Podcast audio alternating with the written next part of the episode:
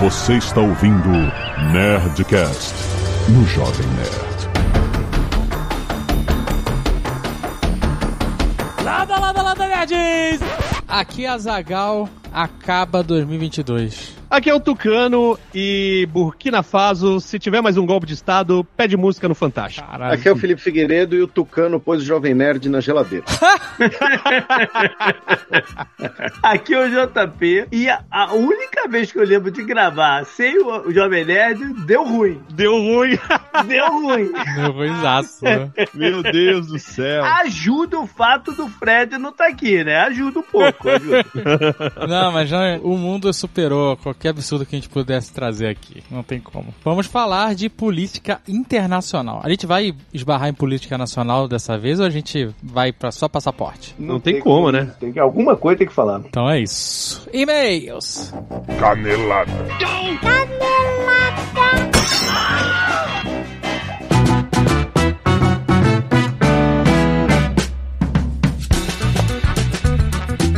Zegal, vamos para mais uma semana de mesa e caneladas do Nerdcast. Vamos não, porque a gente não tem tempo. Essa é a realidade. Gente, reta final da edição do Nerdcast RPG que vai ao ar no dia 30 de dezembro de 2022. Faça chuva, faça sol. Inclusive, isso é um momento histórico. Uhum. Porque normalmente, em ano de Nerdcast de RPG, os anos são mais longos.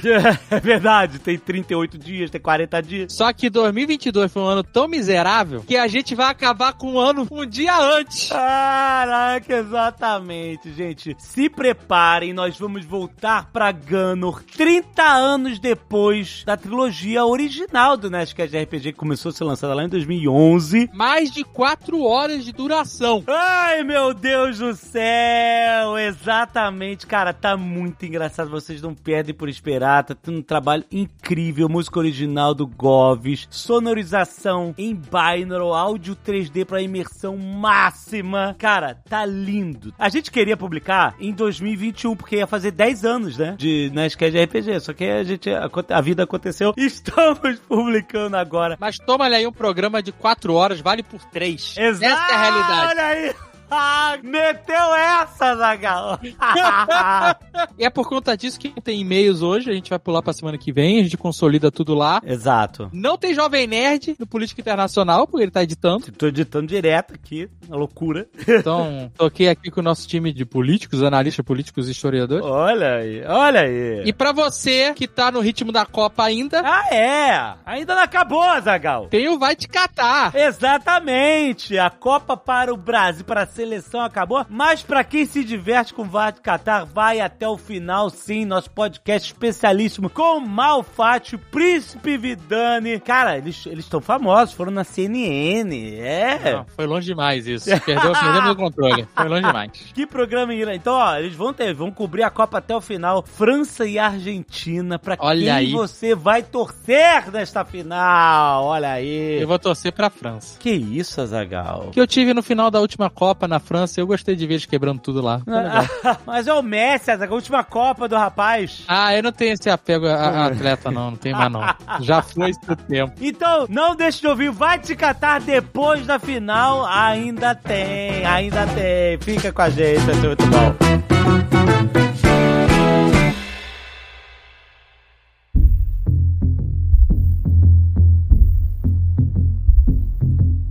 Puxa aí, Felipe, tu que é o cara bom nisso. Vai seguir eu, a timeline. Eu, eu mandei aqui uma pequena sugestão de timeline, que Tucano fez algumas adições, mas né, no nosso Nerd Connection, o ano começou com os protestos no Cazaquistão, e é interessante porque o, né, o Cazaquistão precisou solicitar ajuda militar russa para sufocar os protestos, né? As tropas russas foram guarnecer algumas das principais instalações militares no Cazaquistão, incluindo o cosmódromo de Baikonur, para que as forças cazaques pudessem se concentrar em suprimir os protestos, especialmente nas grandes cidades, especialmente em Astana e, enfim, em outras localizações também, na, perto da região ali mais produtora de gás natural também, a, a oeste do país. E isso é também interessante porque o presidente do Cazaquistão, Tokayev, ele fez diversas concessões aos manifestantes e com isso ele acabou tanto sedimentando né, o seu governo, su sucedendo o Nursultan, que que foi o presidente barra ditador do Cazaquistão desde a fundação do país pós-soviético, né? Ele que é muito satirizado no Borat e, e tudo mais. E ele conseguiu se distanciar do Nur-Sultan, né? Tanto que o nome Nur-Sultan foi retirado da capital. Ele também começou um processo ali de uma política externa uh, depois da invasão da Ucrânia, um pouco mais independente da Rússia, né? Recebeu visita de líderes europeus, né? Todo mundo interessado, obviamente, no gás natural cazaque, mas que chega na Europa via território russo, de qualquer maneira.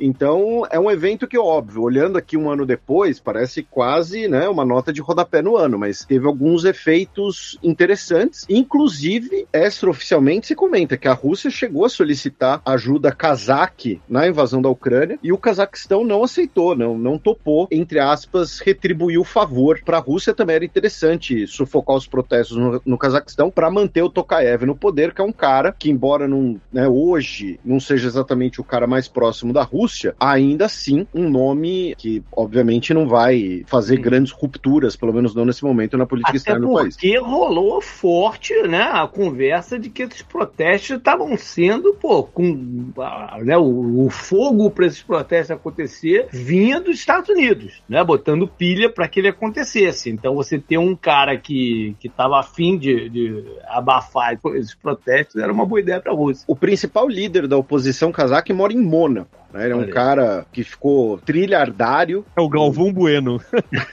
Aí é fácil ser oposição, vai.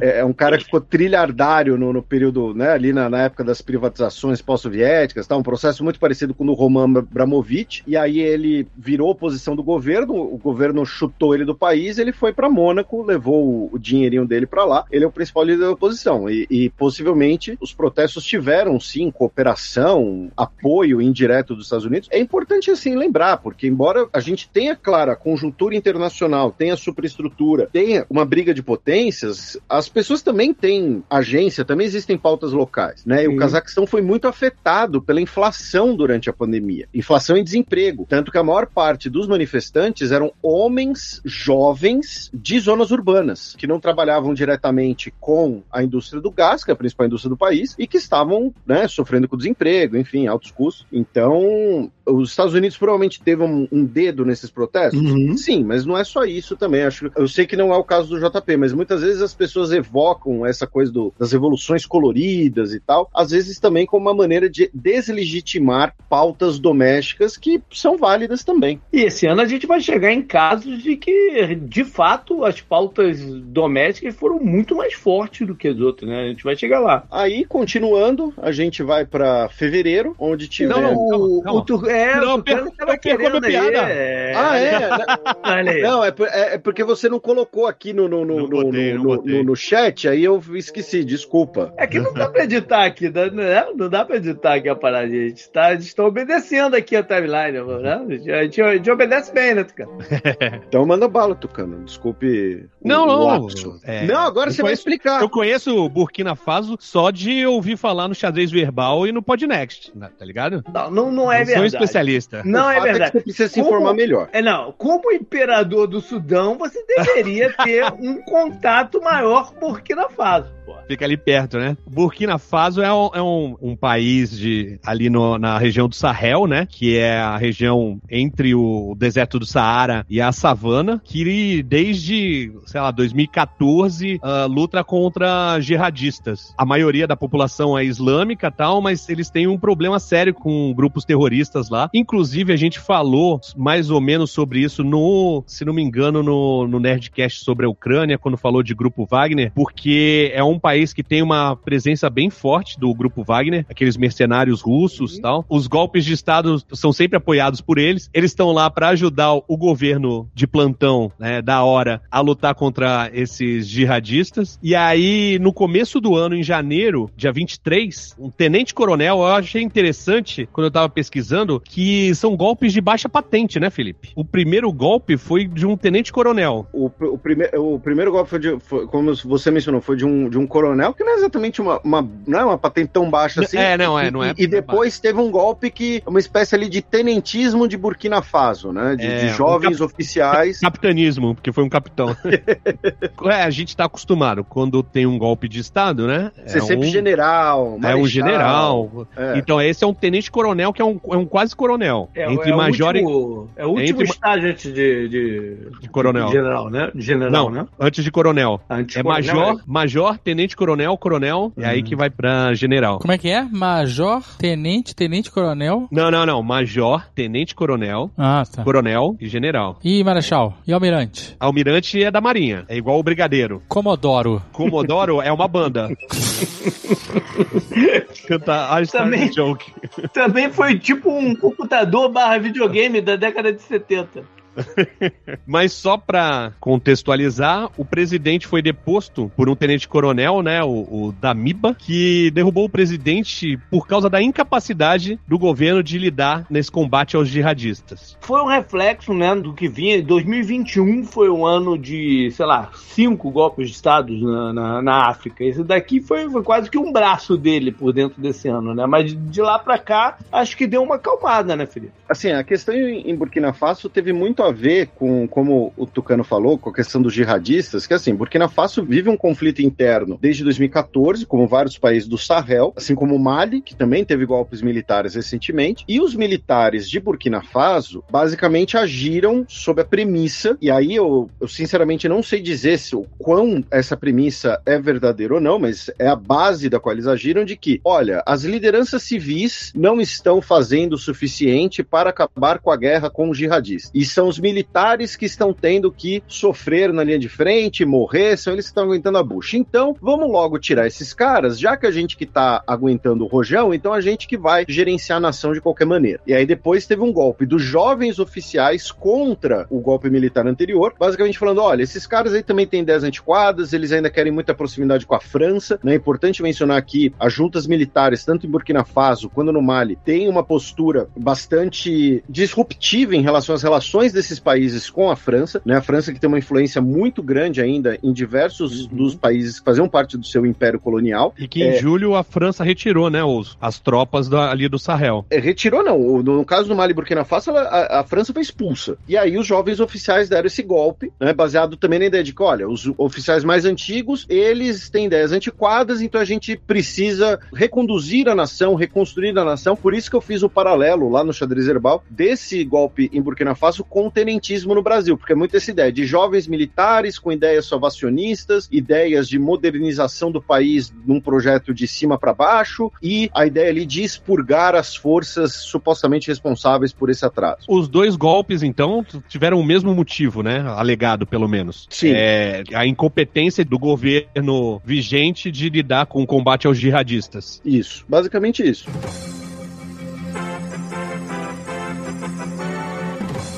Em fevereiro tivemos a, os Jogos Olímpicos de Inverno Só se falou em outra coisa. e tivemos né, a invasão da Ucrânia pela Rússia. Que Inclusive, tinha data pra começar, né? Que era justamente Exatamente. após as Olimpíadas de Inverno. Ela não Porque ia a- mexer com o protagonismo da China nas A Olimpíada de Inverno foi na China, né? E aí não podia começar a guerra antes de terminar a Olimpíada. Teve outro evento muito importante, que foi a visita do mandatário do Brasil, visitando o Vladimir Putin e falando que ele tinha parado a guerra, né? Ele tinha impedido a guerra. Esse invade, guerra ter guerra, não vai ter guerra, vinha se alastrando já por umas duas semanas, né? E nesse meio do caminho estava marcada uma visita do ilustríssimo quase ex-presidente, Futuro ex-presidente. é, futuro ex-presidente, estava lá para negociar fertilizante e outras coisas, né? Ele aproveitou e mandou para sua galera, né? Que aceita qualquer bobagem que sai lá, que ele estava parando a guerra. Inclusive, acho que eles fizeram uma capa fake da Time, dizendo que Nossa. o homem que acabou a guerra, alguma parada assim. né? É- é uma- Deixa pra lá, né? Não precisa mais. É uma absurda parada. A guerra tá até hoje, maluco. Como é que alguém comprou essa história? Não, na verdade, ele foi pra lá antes de começar a guerra e tava todo mundo falando que ia ter guerra. E ele voltou falando que não ia ter guerra, que ele tinha conversado com o Putin e tal, não sei o quê. E a galera começou a falar aqui que, né, pelo Telegram, pelas redes sociais e tal, não sei o quê, que ele tinha ido lá, jogou uma ideia, entrou na mente do Putin e parou a guerra. Parou não, Olha- impediu de começar, porque não tinha começado ainda. É, só dando crédito aí, ele não foi o único que fez isso, né? O Macron fez algo muito parecido. Fez uma reunião lá com o Putin e saiu deflagrando que tinha costurado o acordo da parada. Isso dias antes da invasão. Sim, o, o, o pessoal do Petit Jornal, inclusive, fala bastante dos telefonemas do Macron, que ele é o tipo, aquele cara mais chato do mundo que fica te ligando, tá ligado? Engraçado que o, o, o, Tucano já citou o Xadrez Herbal, o Podnext e o Petit Jornal, assim. O, o Tucano é um cracudo de podcast de política internacional, né? Mas o Petit Jornal é, é um podcast francês? Não. não. É, o podcast brasileiro. Tem esse nome por causa do antigo Petit Jornal, que era um jornal, é, é, um... é, como é que falava? No, folhetim, né? Que, que- É. que- é, ele era muito conhecido pelas capas, com cartoons ou, ou ilustrações do- dos eventos da época, ali, final do século XIX, começo do século XX. Só falta o Tucano citar Globo News. Aí fecha. Agora, sobre a guerra na Ucrânia, depende o quanto a gente vai entrar né, né, nesse conflito aqui no programa, né? porque dá pra fazer um programa de quase cinco horas sobre só a invasão da Ucrânia pela Rússia, eu sei. O que daria meio xadrez verbal, né? Não, foi. foi... Cara, existe essa piada, mas o xadrez verbal nunca passou de seis horas. Isso é intriga da oposição. nunca. O mais longo teve 5 horas e 52 minutos, contando a música de encerramento. A parada da guerra ou invasão é, começa por isso, né? Que tem muita gente que não gosta de classificar como guerra, que é uma invasão. É uma operação militar É. especial. Exato. Segundo o governo russo. Se você falar Exato. que é guerra, você, você, você vai pra guerra. Mas os russos que não gostam que chame de guerra, é isso? Exatamente. Ah, mas que se foda, né? Tem vídeos de manifestante, o cara tá com, com cartaz, aí ele tá de boa assim. Ele levanta o cartaz, na hora chegam dois policiais e levam ele pro micro-ônibus, sacou? Você não pode falar que é guerra, você não pode se manifestar sobre a guerra Na Rússia. na Rússia. É guerra, né, gente? Não, é uma guerra, mas só que o que o JP tá falando é outra coisa. São dois termos diferentes. O primeiro que é algumas pessoas não gostam que chame de guerra porque não foi uma, tipo, declaração de guerra, foi simplesmente uma invasão. Um estado invadindo o outro. Aí virou uma guerra, mas tudo bem. É mão grande. É mão grande. E na Rússia, não pode falar que é guerra porque eles falam que não é. É apenas uma operação especial militar para livrar os territórios onde tem população majoritariamente russa, étnicos, né? Etnicamente russos, das mãos dos nazistas malvadões. É uma parada com várias nuances, né? Porque o que se Porque mudou- tem nazista mesmo, né? Porque tem nazista também. Porque realmente E- tem nazista. Inclusive, o- um recente esboço de acordo que veio da Rússia, assim, falando, ah, pra acontecer o acordo teria que ter isso, isso, isso, isso. Um dos itens era acabar com as ideias nazistas na, na, na Ucrânia. Tava lá no topo desse parada. É, pode crer, teve essa parte aí, cara. Mas aí, os russos ah, acharam que seria tudo muito fácil, que eles entrariam em uma semana, chegariam em Kiev, tá, né? Iam pegar o. dominar a capital, o Zelensky de repente ia fugir para Lviv, que é mais a- ao ocidente, onde, né, onde a maioria das consulados, embaixadas e tal se moveu também, mas não foi isso que aconteceu. Os caras resistiram e aquele plano de assalto rápido em que eles levaram até equipamentos leves e tal, porque essa era a ideia mesmo, né? Tomar E um monte de moleque, e- né? E um monte de É, moleque. Também. Tinha recruta lá, tinha, tinha Exato. soldado com 18 anos. É, até porque ele prometeu internamente que não haveria eh, alistamento obrigatório, nem nada. Que Eu seria vi- capaz de, de, de acabar com o negócio Mas rapidamente. chegou a rolar alistamento? Depois sim, depois sim. Quando, a- quando a parada foi se prolongando, eles foram tendo baixas e precisava de mais gente. eles Fizeram um, um- um- uma conscript, né? Que eles chamam É, aqui. É, mobilizaram 300 mil reservistas. é, é. Ah, supostamente, né, publicamente falaram que seriam mobilizados apenas reservistas que tivessem experiência válida, só que assim, não teve 300 mil reservistas com experiência militar na Rússia, né? Então você teve uma mobilização basicamente de, de qualquer pessoa, qualquer jovem masculino, né, na, na faixa etária, muitos deles, inclu e, e o principal, assim, uma coisa muito interessante que é que o alistamento, tanto o alistamento voluntário, não, ou seja, os incentivos para alistamento, quanto à mobilização obrigatória de reservistas, e, e na Rússia o serviço militar é obrigatório. Não é toda a população que serve, porque você tem muito excesso de contingente, num cenário parecido com o do Brasil, mas você tem serviço militar obrigatório. Proporcionalmente falando, as regiões não russas da Federação Russa, né, porque a, a Federação Russa ela tem 21 repúblicas dentro dela. Então você tem diversas regiões em que você tem composições étnicas, em que você tem outras populações que não as populações russas. Então a mobilização de populações não russas é proporcionalmente muito maior para evitar justamente maiores descontentamentos. A região que tem menos mobilização é justamente Moscou. Inclusive quando é, lançaram, começou a pipocar notícias sobre isso, sobre o serviço obrigatório e tal, que ia mandar todo mundo pra guerra, começou a ter uma evacuação de Sim. jovens, né, para outros países vizinhos, para não ter que ir pra guerra. Né? Isso. A... Evacuação ou evasão? Não, evacuação. Os jovens de, das cidades russas, de Moscou e tal, fugindo para as fronteiras, e aí tinham vídeos e fotos de vários congestionamentos da galera tentando sair para não ter que servir na invasão à Ucrânia. Só que aí, como o Felipe falou, eu vi um, um tweet, eu acho, do Rodrigo Ianes, que é um historiador que mora lá na Rússia. Inclusive, ele elogiou a participação minha e do Felipe no Nerdcast da Ucrânia, hein? Gostei. Eu ia falar exatamente isso. Fiquei feliz. Ouve o Nerdcast às vezes. Fiquei feliz. Ele chegou e falou assim que, na real, isso é um pânico, né? Que a galera, ah, fudeu, vão me, vão me, me uh, alistar é, contra a minha vontade.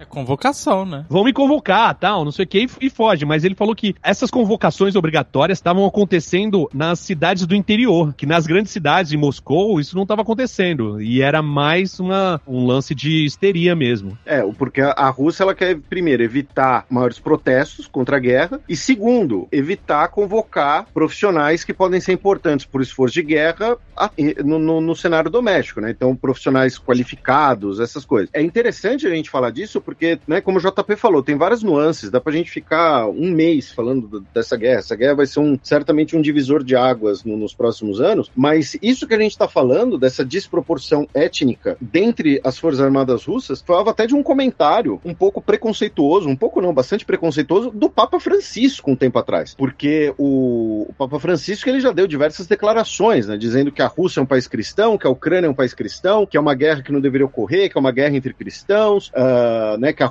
a Ucrânia está sendo invadida, o sangue de inocentes e tal. E aí ele falou assim, que inclusive as maiores atrocidades estariam sendo cometidas não por pessoas ligadas à cultura cristã russa, mas por outras pessoas como chechenos e buriates. Né? Os buriates são da região da Buriácia, né, justamente, que fica lá na Sibéria, né, e a maioria deles são budistas, inclusive. É perto da Mongólia. Os buriates são como se fossem, entre aspas, né, muitas aspas, indígenas da região siberiana, né? Eu digo aspas porque aí se pensa na questão indígena na América, enfim, são coisas diferentes. Mas o fato é, eles são povos não russos, os chechenos são naki e muçulmanos, e os buriates são siberianos e budistas, e o, o Papa Francisco soltou essa, né? Ah, não, os cristãos não estão fazendo, não estão cometendo crimes, não estão fazendo nada, são os outros povos e tal. Mas é justamente Sem, por. Sendo que o patriarca russo, né, o, o Cirilo. Endossou, né? Ele lançou que sacrificar a vida na guerra lava todos os pecados. É, ele endossou a parada. Deu a bênção à, à, à guerra. Ele é tipo o papa da igreja ortodoxa russa, né? É, ele é o patriarca. Mas, pelo mesmo lado que a, o plano inicial da Rússia né, não deu certo, eles tiveram que rever, né?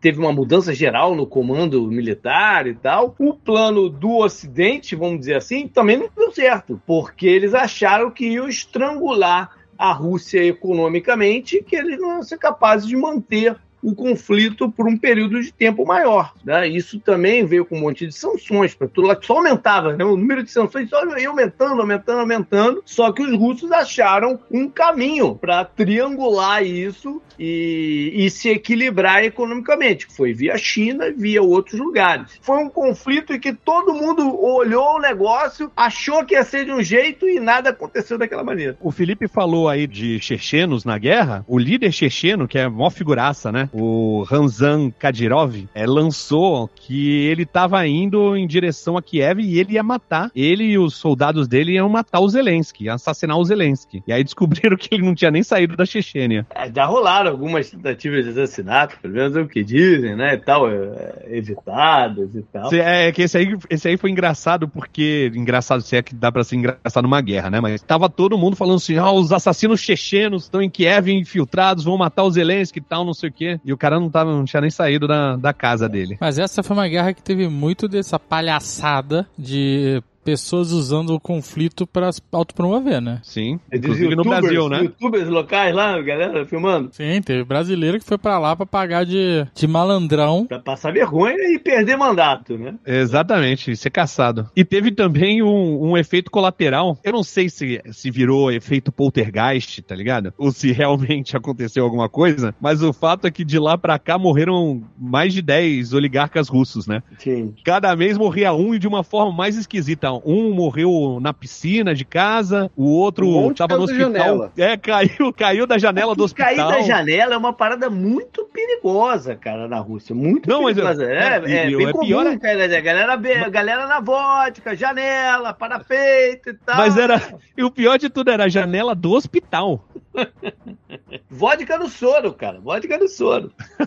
Bom, acabou que manter o conflito vivo acabou saindo muito mais caro para os Estados Unidos e para a OTAN do que eles também imaginavam, né? Todo mês a gente vê, né? vem mais aí um pacote de um bilhão e tal para defesa, né? Mas ao mesmo tempo, os Estados Unidos está vendendo muita arma para os ucranianos e, e tem um lado aí armamentista também na parada. no conflito, assim, tá dando certo, né? Porque, quer dizer, entre aspas, dando certo, porque a Ucrânia conseguiu retomar uma boa parte do território invadido, né? Sim. Então, teve esse movimento inicial, né, de várias frentes, de, e avançar além daqueles territórios em que a galera russa já já já já estava presente, né? Dizer, Aham. No, no Donetsk e, e alguns outros lados. Eles tiveram sucesso na parte do marítimo, né, na, na parte costeira, fizeram bombardeios maciços em Odessa e em Mariupol, né? Mariupol foi devastado. E no norte também, na área de Kharkiv e tal. Mas essas áreas já foram meio que retomadas, vamos dizer assim, pelos ucranianos no final das contas, porque acabou que eles estão com eh, mais suprimentos do que se imaginava que fosse ter e começou a faltar um pouco pro dos russos, né? É, virou uma, uma guerra de proxy com a OTAN, os membros da OTAN, é, despejando armamento e, e- e equipamento na, na Ucrânia, né? Até os portugueses mandaram tanques pra lá, opa. É, só, só dos Estados Unidos, a gente está falando em ajuda militar direta na casa hoje, né? A gente está gravando esse programa no final de 2022, na casa dos 20 bilhões de dólares. É. Só de ajuda militar direta dos Estados Unidos. Fora ajuda militar, como por exemplo, com inteligência, com consultoria, ajuda indireta e ajuda militar de outros países. Agora, o, Rever esse dinheiro não vai ser tão fácil, né? Quanto eles imaginavam, mas acabou que se tornou também um- uma queda de braço entre Estados Unidos e, e- e China, né? Entre eles, a vontade deles de, de para onde vai o, o negócio. E estamos aí à espera de uma solução e de um acordo que não chega nesse ano. né? Provavelmente vem no ano que vem. Eu brincava lá no Podnext que eu dizia que tinha, na minha cabeça tinha um deadline essa, esse conflito, que era a Copa do Mundo. Porque eu começava a imaginar, cara, vai que uma Rússia aí, né, que tá impedida de jogar ah, as competições internacionais e tal, fala, quer saber? É hora. Vou aí descer a lenha em, em Kiev na abertura ou no final da Copa do Mundo, né? Ou um estrago de mídia e de tudo mais que uma parada dessa ia acontecer, né? Eu achei que eles iam chegar num acordo antes disso, mas não. Agora, é uma dúvida aqui, uma, uma questão. O Putin está tendo diversas manifestações, inclusive dentro do parlamento, né, já tiveram eh, parlamentares presos por criticarem o Putin e tudo mais. E esse ano foi divulgado ontem, se não me engano, que ele não vai fazer entrevista coletiva de ano novo que ele faz sempre há mais de 10 anos. Como tá a situação do Putin na Rússia? Então, essa é uma pergunta curiosa, porque, primeiro, a resposta real é que é difícil, é muito difícil conseguir avaliar. O que a gente pode apontar são dois fatos. Primeiro, a guerra está durando muito mais do que se imaginava, por diversos motivos, como né, o, o motivo que vocês lembraram, né, que a, a Ucrânia tem recebido muito armamento, muita ajuda. A própria organização de combate, a organização para a defesa do país ucraniana também tem tido um desempenho muito maior do que muita gente cogitava que teria. Então isso certamente tem um impacto muito grande na economia russa, no próprio discurso russo de que seria uma guerra supostamente fácil, ou de que eles seriam aclamados como libertadores, né, em algumas regiões ucranianas, a mobilização, enfim, isso gera uma série de desgastes. A segunda questão, que para mim é muito interessante, que é a gente não sabe direito ainda qual foi o tamanho do impacto da pandemia na Rússia. Antes da invasão, no início de 2022, o principal órgão de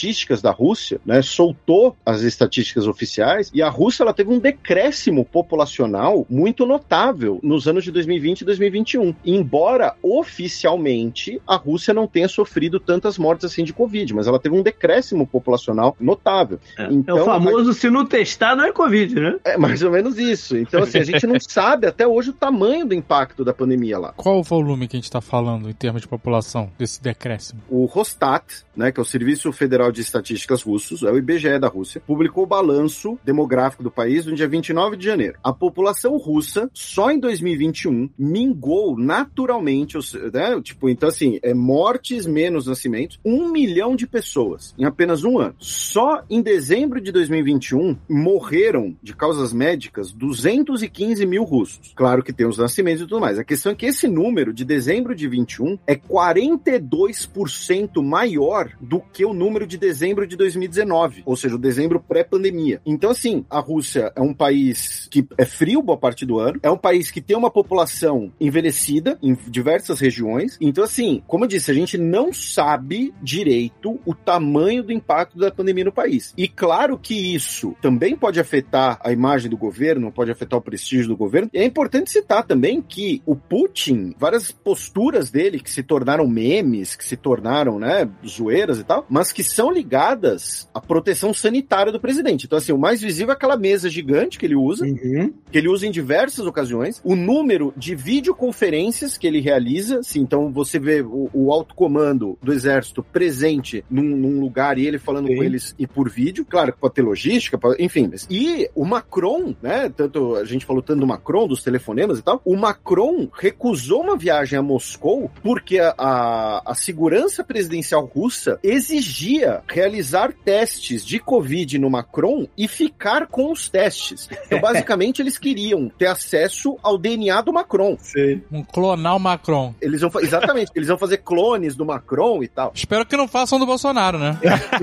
e, pois é, o Bolsonaro foi. Então, muito provavelmente, o Bolsonaro aceitou essas funções. Caralho, isso é arma química, maluco. Arma biológica. É arma tóxica. É. O cara tá todo podre lá. E teve, não teve uma cena do, do, do Putin com aquelas roupas de hazmat e tal? Teve um negócio desse também, não teve? É, ele ah, foi, ele foi visitar uma galera no hospital. Isso. Não, e Agora... uma das poucas visitas em loco dele foi a da Turquia, né, Felipe? Que ele foi até lá encontrar com o Erdogan. A Rússia é quem tá, pensando no cenário internacional, né, quem tá ganhando mais, né, quem tá se, se sobressaindo mais, porque a, a, a Turquia, ela tem tanto projetado a sua imagem como um país uh, fiador do diálogo, né? A Turquia sediou o principal acordo até agora em relação ao conflito, que foi o acordo da exportação de cereais, uhum. do, dos corredores de cereais pelo Mar Negro. A Turquia, né, tem relações estratégicas com a Rússia, continuou realizando diversos encontros com a Rússia, também continuou realizando diversos encontros com a Ucrânia e tem fornecido armas para a Ucrânia também. Uhum. Ainda tem essa, né? a Turquia também que mediou a conversa do Bin Salman com o Khashoggi, né? É, foi na Turquia. Não sei se o é. governo turco teve participação. É você que tá dizendo, tá? MBS, foi o Tucano que falou, não fui eu. Tá? É, inclusive, eles servem carne de porco na Seven Kings Burger, tá? Não tem nada a ver com isso. É Haran. Se, se você vê no futuro breve um, um burger com o nome do MBS, saiba que ele teve que ceder em alguma coisa.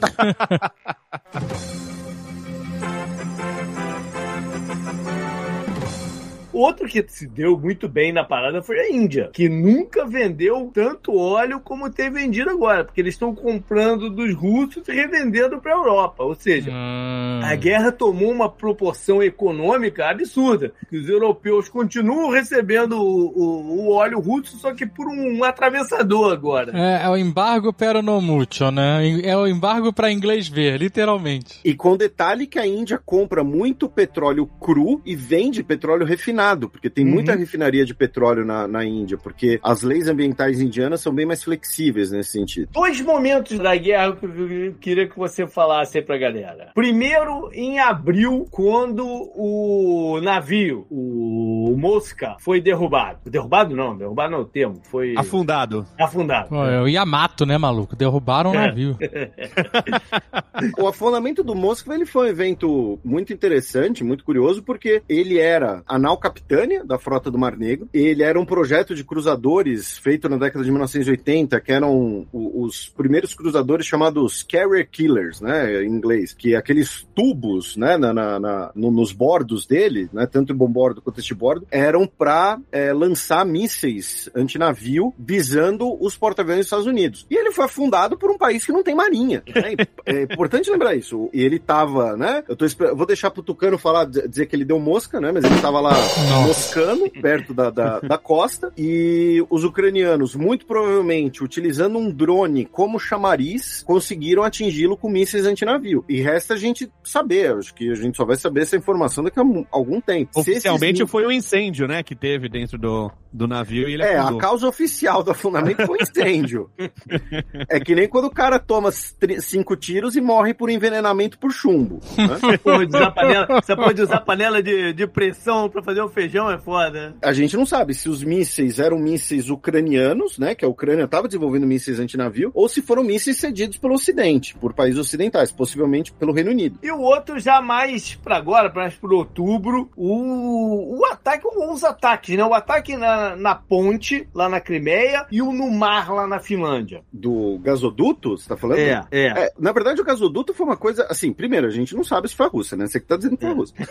Eu Mas. tô, eu tô aqui em solo que ah, nesse momento ainda é, ainda, né? ainda tem alguma segurança contra a continuação dele, mas não se sabe. O ataque ao, ao Nord Stream, né? Ele não foi em águas territoriais de algum país. Isso foi muito. demonstra que ele foi muito bem planejado. né? Uhum. Ele foi na zona econômica exclusiva. Uma explosão foi na zona econômica exclusiva dinamarquesa e as outras na zona econômica exclusiva sueca. Mas ele não foi em águas territoriais de nenhum país. E liberou, né, uma quantidade muito grande de gás na, na, na atmosfera, porque o- os gasodutos eles estavam cheios. Embora eles não estivessem operando, eles estavam cheios. Até para manter a pressão. Enfim, coisas que os nossos ouvintes engenheiros vão saber muito melhor do que eu. E o outro, qual que você falou? Foi na ponte da Crimeia? Da ponte da Crimeia. É, o, o da ponte, cara, tudo indica que foi uma coisa assim, digna de filme de Hollywood, porque não foi um ataque direto, né, com mísseis, foi um caminhão carregado de explosivos. Esse caminhão teria ido da Bulgária para a Armênia, da Armênia entrado em território russo, e como Armênia e Rússia, né, fazem parte da União Eurasiana, você não tem a, a- né, você tem menos vigilância no, no- menos vigilância aduaneira, digamos assim. O caminhão entrou em território russo. O motorista que morreu na explosão, inclusive, era um motorista de frete, não era um cara da inteligência ucraniana, não era um militar, alguma coisa assim. Ele era um motorista que, ó, contrataram ele para transportar a carga de lugar X para lugar Y. E era uma carga com explosivos e que detonou uma fatia considerável da ponte da Crimeia e, inclusive, a parte ferroviária da ponte, né, onde era essencial para transportar, inclusive, veículos do continente para a região da Crimeia. É uma ponte que ligava a Crimeia, que é um- uma região da Ucrânia anexada pela Rússia, que ligava a Crimeia à Rússia, né? Isso, liga a península da Crimeia, Rússia continental, digamos assim, pelo Estreito de Kerch, né? E a Ucrânia afirma que esse é um alvo militar legítimo, primeiro porque ele era utilizado para fins militares durante a guerra, como transporte de veículos que eu mencionei, e segundo porque ele foi construído pela Rússia em território que a Ucrânia considera que é seu, ou seja, é uma, seria uma construção ilegal e, consequentemente, um alvo legítimo. É, a única Agora- parada é que o, o Tucano falou da Crimeia anexada, ela não foi anexada agora, ela já tinha sido anexada nos conflitos anteriores, lá em 2014, né? Isso. Não foi de agora. Agora, voltando à situação do Putin, que não tem como a gente avaliar internamente, mas externamente, me parece que caiu o mito do, do estrategista, enxadrista, que sabe de tudo e tudo mais, né? Porque essa retirada de Kherson, principalmente, ele foi ridicularizado, né? Pelo menos fora da Rússia. Ah, sim, porque ela foi feita depois daqueles referendos de anexação, né? Enquanto a Rússia anunciou, na perspectiva russa, claro, né? Que estaria anexando os quatro oblasts, inclusive o oblast de Kherson. Então, assim, ah, anuncio que estou anexando, mas vão me retirar. Então não faz sentido nenhum. E Em qual mo- teve um momento durante o ano que a gente começou a falar de risco de uso de bomba nuclear tática. Essa conversa passou um pouquinho. Em qual ponto aí do ano ela foi mais crítica, esse, esse risco? Olha, concretamente, em nenhum momento. Ela, é, ela é muito mais, parte da retórica. pavor, né? É, porque é, é lembrar que a Rússia tem o maior arsenal nuclear do mundo. Então a Rússia também sempre vai falar que, olha, todas as opções estão na mesa, né? A opção de defesa Uhum. do território russo e tal, até como uma maneira de desincentivar uma maior participação ocidental no conflito. Mas teve, inclusive, o Putin falando que a Ucrânia usaria. Não sei Ele como, porque eles não bomba têm. suja, é? É, eles não têm esse armamento, mas teve uma num, num determinado momento aí do conflito que a Rússia começou a, fazer alertas falando que a Ucrânia poderia usar, talvez para até para, sei lá, desviar a atenção, alguma coisa assim. Tá sendo um conflito de muita desinformação, né? A desinformação é uma tática dos dois lados. pra Caraca, a gente tá num mundo de pressão, desinformação, né? Exatamente. É uma tática usada então pelos dois lados para cada um tentar fazer sua pressão.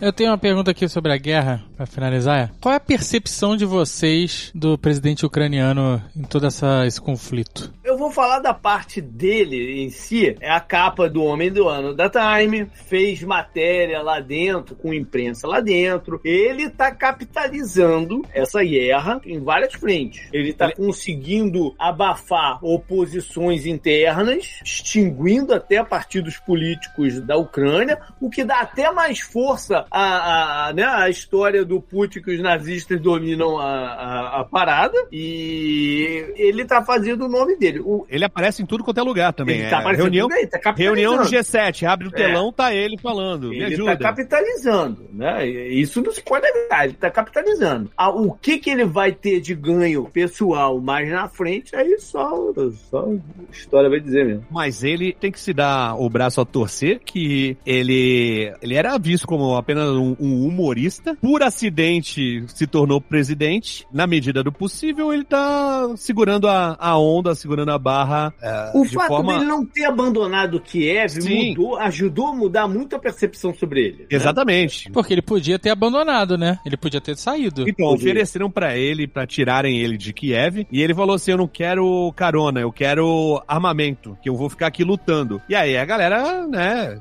já vira herói, o caralho, pá. Olha, a minha opinião sobre ele é que entra um pouco o que o JP falou. Ele se tornou presidente muito a partir, não vou dizer por acidente, né? Porque Uhum. ele foi candidato, né? Mas É, né, ah, ele foi naquela onda do antipolítica, né? E talvez Isso, seja um né? dos Exatamente. primeiros, né, até. É que lá o antipolítico era anti, não era político mesmo, né?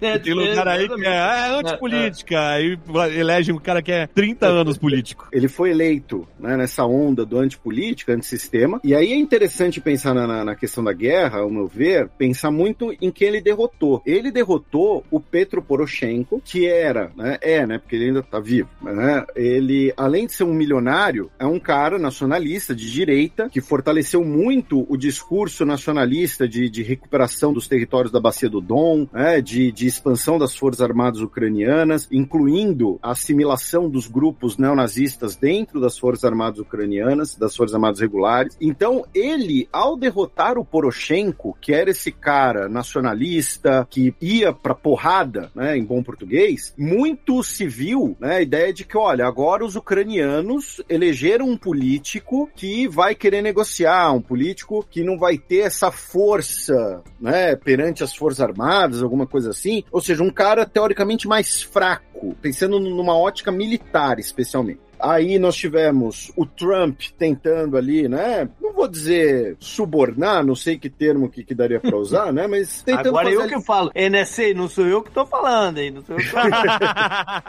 Mas tentando fazer ali um toma lá da cá com o Zelensky, né? Do tipo, ó, Zelensky, você precisa da, da ajuda militar dos Estados Unidos, hein? O que, que você vai fazer aí sobre aquele promotor, sobre o Hunter Biden, né? Eu quero os podres aqui do meu opositor. O Putin também passou, né, a exigir, não vou nem dizer maiores concessões, mas a grande exigência russa era que a Ucrânia cumprisse completamente os acordos de Minsk. A Ucrânia alegava que não cumpria os acordos de Minsk porque a Rússia também não estaria cumprindo o seu lado, né? Mas aí o Putin fez essa exigência na última, no último encontro de cúpula, inclusive, em que estiveram presentes a Merkel e o Macron. O Putin depois fez, inclusive, aquela analogia completamente deplorável, né? Com supostamente com uma música que fala sobre violência sexual, né? Dizendo que não importa se você gosta, gata, você tem que aguentar, né? Uma frase, traduzindo ali mais ou menos, né? Uma, uma frase de, de uma música russa, é, dizendo que, ó, não importa se a Ucrânia gosta ou não, ela tem que, tem que aceitar, tem que aguentar o que, o que a gente quer, os acordos de Minsk. Então, essa ideia da ascensão do Zelensky como um cara muito fraco, eu acho que colaborou para a escalada, né? Para os outros países verem a Ucrânia como mais vulnerável. Aí nós tivemos o início da guerra propriamente dito, como o JP falou. Aí entra o comunicador. E o Zelensky, ah, ele é um fantoche do Ocidente. A Ucrânia sem apoio ocidental não estaria resistindo até agora. Mas o Zelensky, ao mesmo tempo, ele foi eleito pela trajetória dele como comunicador. Então, ele, ao ficar em Kiev, fazer lá todos os discursos, inclusive teve vários vídeos que ele transmitiu que eu não tenho provas, mas tenho convicção de que era tela verde. Ele devia estar num bunker escondido e usava tela verde para mostrar como se ele estivesse ali nas ruas de Kiev e tal. Tem alguns vídeos que parecem meio esquisitos. E eu não tô criticando, tá? Se eu tivesse com a maior potência nuclear do planeta e uma das maiores exércitos do planeta perto da minha capital, também estaria num bunker, tá? Quero deixar isso muito claro. Não tô criticando ele por isso. Eu estaria num bunker. Então, mas aí entrou o comunicador, que aí ele conseguiu articular essa questão de, de apoio ocidental, inclusive apoio político, não apenas apoio militar, virou esse líder para boa parte dos ucranianos e tal. Então, assim, eu não tenho como falar, acho que pouquíssimas pessoas podem falar, do Zelensky como um eventual administrador. O fato é que a vitória dele foi vista, fez parte dessa crise, a vitória eleitoral dele, e ele, como comunicador, né, os discursos que ele fez, um pouco antes da invasão, ele fez um discurso em russo para ser transmitido, compartilhado na Rússia e tudo mais. Ele que vem de uma região russófona da Ucrânia. Então, assim, ele como comunicador tem feito para os ucranianos, é claro, um trabalho importante. Agora, entra a terceira faceta, que é o Zelensky como um negociador, como chefe de Estado ucraniano. Nesse sentido, eu não sei qual é a autonomia dele. Nesse sentido, eu vejo muito mais influência de outros atores ucranianos, como o ministro de Relações Exteriores dele, o Kuleba. E, claro, você sempre abre muita margem para participação ocidental, para influência ocidental. Então, tem gente que diz, existem esses rumores, que podem ser verdade, não sei, que a Ucrânia estaria disposta a aceitar algumas ofertas russas ali por volta de maio, junho, e depois de uma visita do Boris Johnson, o Zelensky teria cedido à pressão do Boris Johnson para continuar o conflito. Então, o, o Zelensky, como chefe de Estado, como negociador, como diplomata, digamos assim, ainda é um papel que não dá para avaliar direito, ainda é um papel um pouco dúbio. Embora ele, repito, como articulador de apoio ocidental, tenha tido um ótimo desempenho por ser um comunicador. E quando eu falo de apoio ocidental, não é apenas dos estados, né? Você tem muito voluntário, tem muita gente mandando dinheiro pra Ucrânia, gente que foi servir na Ucrânia, desde os malucos que queriam, que achavam que a vida é Call of Duty, né? Até veteranos de guerra de, do Reino Unido, dos Estados Unidos, com ascendência ucraniana, né? Uh, enfim, e que foram pra lá. Então, é isso. Eu acho que eu dei uma resposta muito longa e que disse muito pouco. Peço desculpas. O Felipe falou aí do Poroshenko, queria só falar duas coisas aí sobre ele. Uma que ele é ex-presidente, né, da Ucrânia, e o segundo que ele é o, o William Wonka da Ucrânia. Como assim? Porque ele é o magnata do chocolate. Olha aí. A indústria dele que ele domina é confeitaria e chocolate. Ele e ia ele ser eleito também o presidente dessas áreas livres? Agora? Presidente, eu não sei se é o termo, mas enfim. Eu não sei. E também da galera que foi pra lá, teve brasileiro que morreu, inclusive teve aquela história dos caras postando com localização, né, com Teve de militar que usava aquelas pulseiras de exercício e ficava o, o track da, da base, sabe qual é? Isso, isso. Porque o cara corria em volta do muro, então ficava lá a localização perfeita da base e a base foi bombardeada. E teve galera que fez postagem no Instagram com localização, maluco. Puta que pariu. Mas teve também aquele Wally, que é um atirador de elite canadense que ficou conhecido porque ele conseguiu abater um alvo do Estado Islâmico a 3,5 km de distância, no Iraque. Isso é telegrafado mesmo. Isso aí é um tiro psicografado, mano. Março? É, como é que a gente volta a timeline agora, né? É, o- a invasão foi em fevereiro, né? Em março a gente teve eleição na Coreia do Sul. O candidato do Moon Jae-in, né? O, o- na Coreia do Sul não tem reeleição, ele foi derrotado. Então o eleito foi o Park Seo-yeol, que é era o candidato conservador. Ele era ele é uma espécie ali de comparação com o Finch Adrezerbach, ele é uma espécie de Sérgio Moro sul-coreano, né? Caralho. Ele não foi juiz, ele foi procurador, acho, promotor, sei lá, de casos grandes de corrupção e ele se tornou muito famoso pelo discurso anticorrupção, discurso antissistema. Só que ele também tem pautas, né, na Coreia do Sul que seriam muito mais próximas do que a gente convencionou chamar aqui no Brasil de bolsonarismo, né? Não que Sérgio Moro e bolsonarismo não tem intersecções, claro, Ele mas seria um embrião entre Sérgio Moro e o Olavo, é isso? olha, o Olavo eu não, já não sei, eu não sei se ele fuma. E o Olavo, hein? O Olavo tá calado. O Tucano gosta de, de, né, de, de cavucar no, no- pessoal no Twitter. Vai ter pessoal triggered no Twitter com os comentários do Tucano. Mas se é um pessoal que fica bravo porque usou o, Olavo de Carvalho, é pra foto de deixar eles. no, no é- perfil. É pra deixar eles triggered mesmo.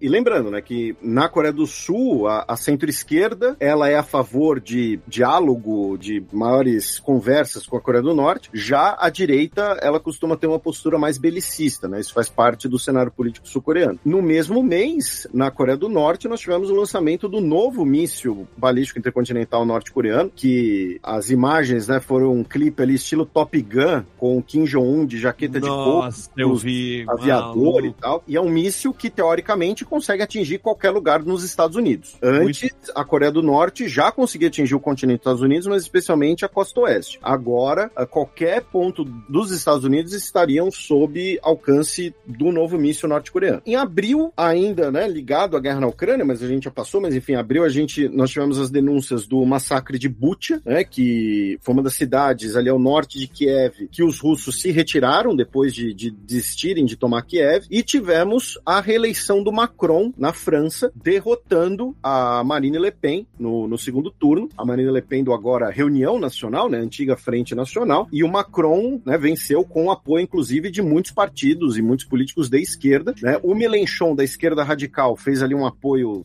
tácito, né, mas outros candidatos da esquerda, digamos assim, entre aspas, tradicional, né, francês, o Partido Socialista, que diminuiu muito nos últimos anos, né, nos últimos anos o Partido Socialista e os republicanos perderam muita relevância nacional na França, mas eles ainda têm muita relevância regional, e o Macron venceu, derrotou Marine Le Pen no segundo turno. No primeiro turno, a gente viu também a derrota da extrema extrema direita, porque tinha Mais, um... mais à direita do que a Le Pen, né? O que parece Exatamente, é, sentido, né? porque eh, rolou um movimento, né? A Marine Le Pen abrandou, atenuou o discurso e apareceu um, um candidato, Henrique Zamur, que é mais à direita do que eles. Inclusive, a mudança de nome também do, do partido da Le Pen tem a ver com isso, né, Felipe? Porque Frente Nacional é, uma- é um nome bem forte da extrema-direita, né? Inclusive, não só na França, como na Inglaterra também. É, a Marine Le Pen ela chutou o próprio pai do partido, porque o Jean-Marie Le Pen continuava dando lá as declarações xenófobas dele e tudo mais. Ela abrandou um pouco o discurso, como você falou, e tenta dar uma, uma moderada no, no, no partido. Agora, o Zemmour, ele serve muito para normalizar a Le Pen, né? Porque é aquela Exatamente, coisa, nossa, é, é. Olha os absurdos que esse cara está falando. A Le Pen parece uma pessoa racional agora. É o candidato padre do... É, isso, é o, é o Padre Kellogg. O padre, padre Kellogg's dele. A extrema-direita nunca teve uma votação tão grande, foi 41%, né, dos votos. E tem um, um documentário da Globo News, olha aí, olha o bingo aí. Tava faltando. Mas não falou Guga Chakra, me decepcionou. Ah, não foi, porque foi da Elizabeth Carvalho. Guga Chakra é mais Estados Unidos e Oriente Médio. Olha aí. Ah, um documentário da Elizabeth Carvalho sobre as eleições na França, que é muito maneiro. Ela vai em várias regiões, vai em Marseille, vai em Paris, vai mais ao norte, vai em vários lugares e falando com pessoas muito diferentes, entendeu? Inclusive, tem um lance de parte da comunidade LGBT está votando na, na Le Pen porque eles são contra a imigração, sobretudo islâmica, porque os imigrantes islâmicos são mais homofóbicos do que a extrema-direita. Hum, caraca. Olha só, isso é muito years and years, né? É muito, muito. Você escolhe entre os fascistas ou os homofóbicos para sobreviver, tá ligado? Então, assim, tem, tipo, as pessoas que votavam tanto no Macron como na Le Pen, é, falando, tipo, argumentando por que que eles... A maioria que tava votando na Le Pen é justamente a questão, o cerne da questão da Europa inteira, né? Que é a imigração. Lembrando que a França tem diversas leis eleitorais meio complicadas e que boa parte desses imigrantes não vota. Mas oprimem, né? Aí é foda.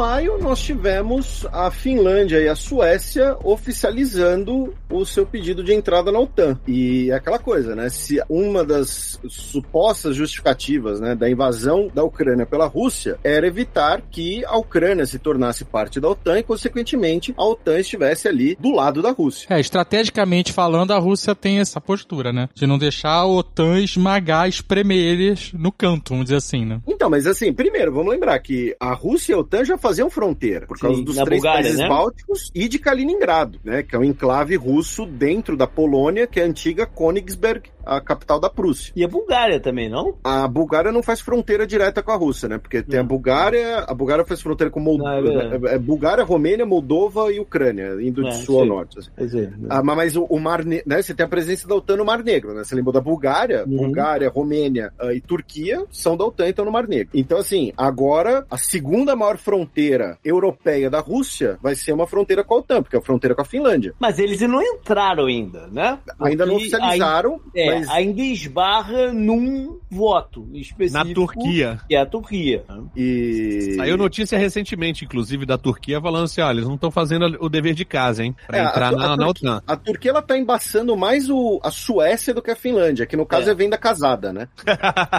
E a Finlândia tem um histórico complicado, né? Complexo com a Rússia, de inclusive de da Finlândia apoiar os nazistas pra lutar contra os russos, né? É, a Finlândia foi parte do Império Russo, se torna independente em 1917. Logo depois nós temos uma guerra civil dentro da Finlândia entre os brancos, né? Finlândia branca, que eram os, os conservadores, e os vermelhos, que eram os bolcheviques finlandeses. Ah, nós temos uma vitória dos brancos na guerra civil. Antes da Segunda Guerra Mundial, nós temos a Guerra de Inverno, que é quando a Rússia, a União Soviética no caso, né? Toma territórios da Finlândia que alegava que eram seus, como o extremo norte, né? Lembrando, a Finlândia, quando ela se torna independente, ela tinha saída para o Ártico. Hoje ela não tem, ela não tem desde a véspera da Segunda Guerra Mundial. E a região da Carélia, né? Que a quinta série vai à loucura, né, junto com o, o Cuzistão, no Irã. E a Carélia é a região que cerca São Petersburgo, né? Antiga Leningrado. Ah, É depois- foda que mexe aí com o Natal e o caralho, né? Porque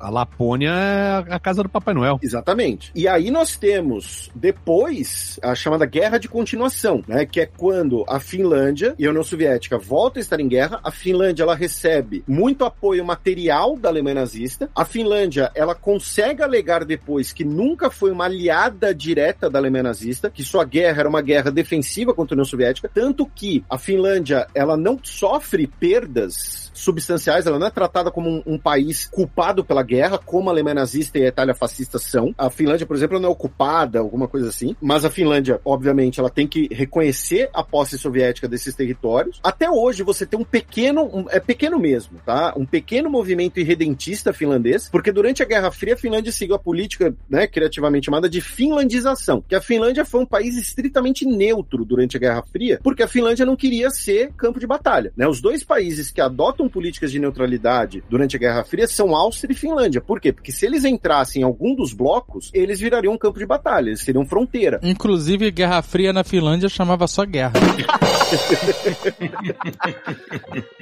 E a Suécia, ela também adotou uma política de, de neutralidade durante a Guerra Fria, né? A, Finlândia- a Suécia não era da OTAN, mas por outros motivos. A, a Suécia, especialmente por ela ter um lobby interno muito grande da indústria armamentista. É- e é importante citar isso. Quando a Suécia entrar na OTAN, a Suécia é um país militarmente muito capaz e que tem uma indústria bélica nativa extremamente presente no comércio internacional. Tá? Saab, Bofors, né? A- a- se a gente quiser pensar no Brasil, os caça-gripen da Força Aérea Brasileira. Então, a Suécia tem uma doutrina militar própria, inclusive, que busca ali evi evitar uma eventual ocupação do país, enfim, isso não vem ao caso. Então, a Suécia é um país militarmente capaz e a Finlândia vai transformar, uma, agora vai colocar a OTAN literalmente nas portas da Rússia. Mas a, Finlândia tem um invento que, inclusive usado na, na guerra da Ucrânia, que é o coquetel Molotov, que foi numa dessas guerras contra a União Soviética. Exatamente, porque era o nome do ministro de Relações Exteriores da União Soviética. Que mandava bomba pra Finlândia, bombardeava a Finlândia e falava que era cesta de mantimentos. Estão mandando aqui os mantimentos e tal, não sei o quê. E aí falou assim: ah, então toma aqui um coquetel pra você.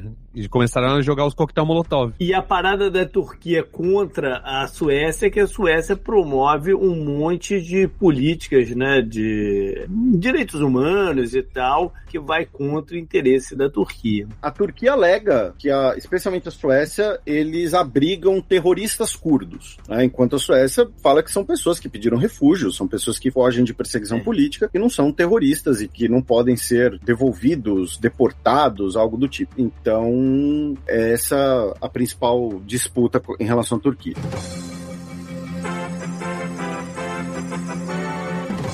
Em junho, nós tivemos a eleição do Gustavo ah, Petro ah, aqui na nossa vizinha Colômbia. Primeiro sim. presidente de esquerda da história do país. É uma das eleições mais importantes desse ano inteiro, porque é, ela sim é uma mudança completa da história do país e é uma virada da esquerda de fato dentro da América Latina, que já tinha ganho no Chile com o Boric, mas que já estava desde o início com problema de governabilidade, de aceitação e tal. Você tinha já o Peru rateando e a Colômbia ter tido essa vitória com toda a plataforma do Petro, da sua vice-presidente, que é uma puta mulher, ela foi incrível, né? E o Petro, mais à frente na, na Assembleia Geral da ONU, vai fazer um talvez o discurso mais bacana de um político que a gente tem esse ano.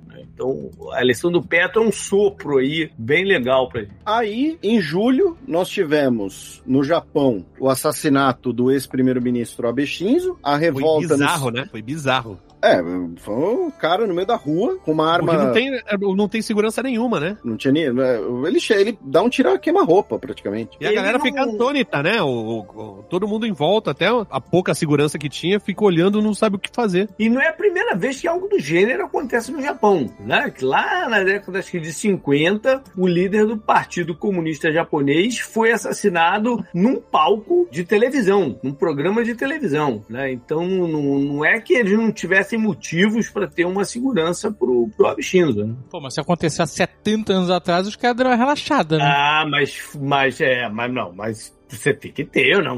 O cara foi o primeiro-ministro mais importante do Japão do, das últimas décadas, né? Tem que ter um aparato de, de segurança pro cara. O cara não pode estar aí solto, sozinho no meio da galera. Não, e, e, tem um lance de que o, o cara, ele. Eu não sei o, o, se foi toda a arma, se foi parte da arma, né? Ele, ele fazia várias armas em casa com Sim. cano de construção, essas coisas, e alguns dispositivos impressos em 3D, né? Porque é, tem um controle armamentista muito grande no Japão. O cara fez várias armas, foi testando e tal. E o assassinato da Bechinzo causou uh, algumas renúncias né, no gabinete do governo e uh, recentemente a gente teve o anúncio de uma mudança na lei em relação a doações de organizações religiosas, porque o cara que assassinou o Abexinzo, uhum. ele matou ele porque o Abexinzo era ligado à Igreja da Unificação, né, que é a igreja do Reverendo Moon. O cara matou o Abexinzo por essa ligação porque o criminoso responsabilizava a Igreja da Unificação pela pela desgraça da família dele, dizendo que a mãe dele deu todo o dinheiro da família, deu todo o patrimônio da família como doação para a igreja. É tipo criptomoeda.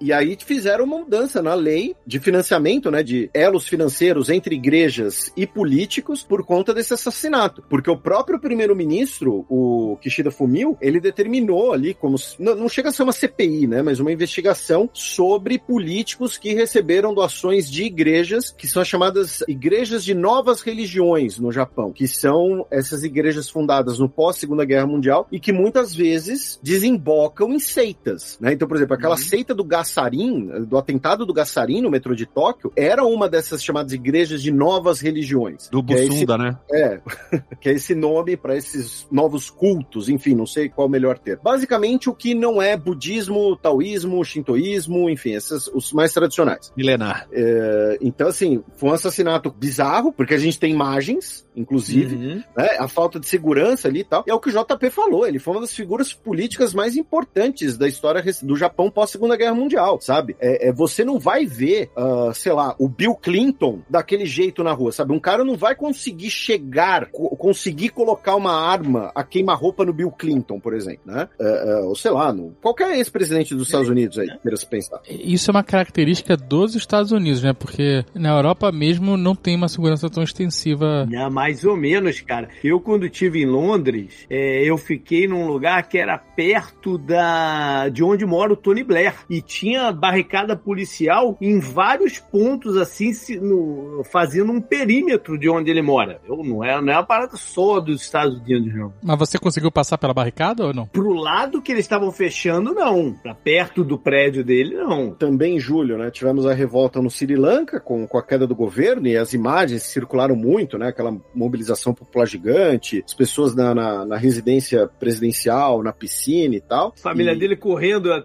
pelo cais do porco pra entrar no navio lá de cruzeiro, né? É, a família Rajapaksa, que é uma das famílias mais tradicionais do Sri Lanka. O que, que significa uma família tradicional? Depende, depende do estado em que o nosso ouvinte estiver. Então, por exemplo, um ouvinte nosso que esteja de Goiás, eles são os caiados do Sri Lanka.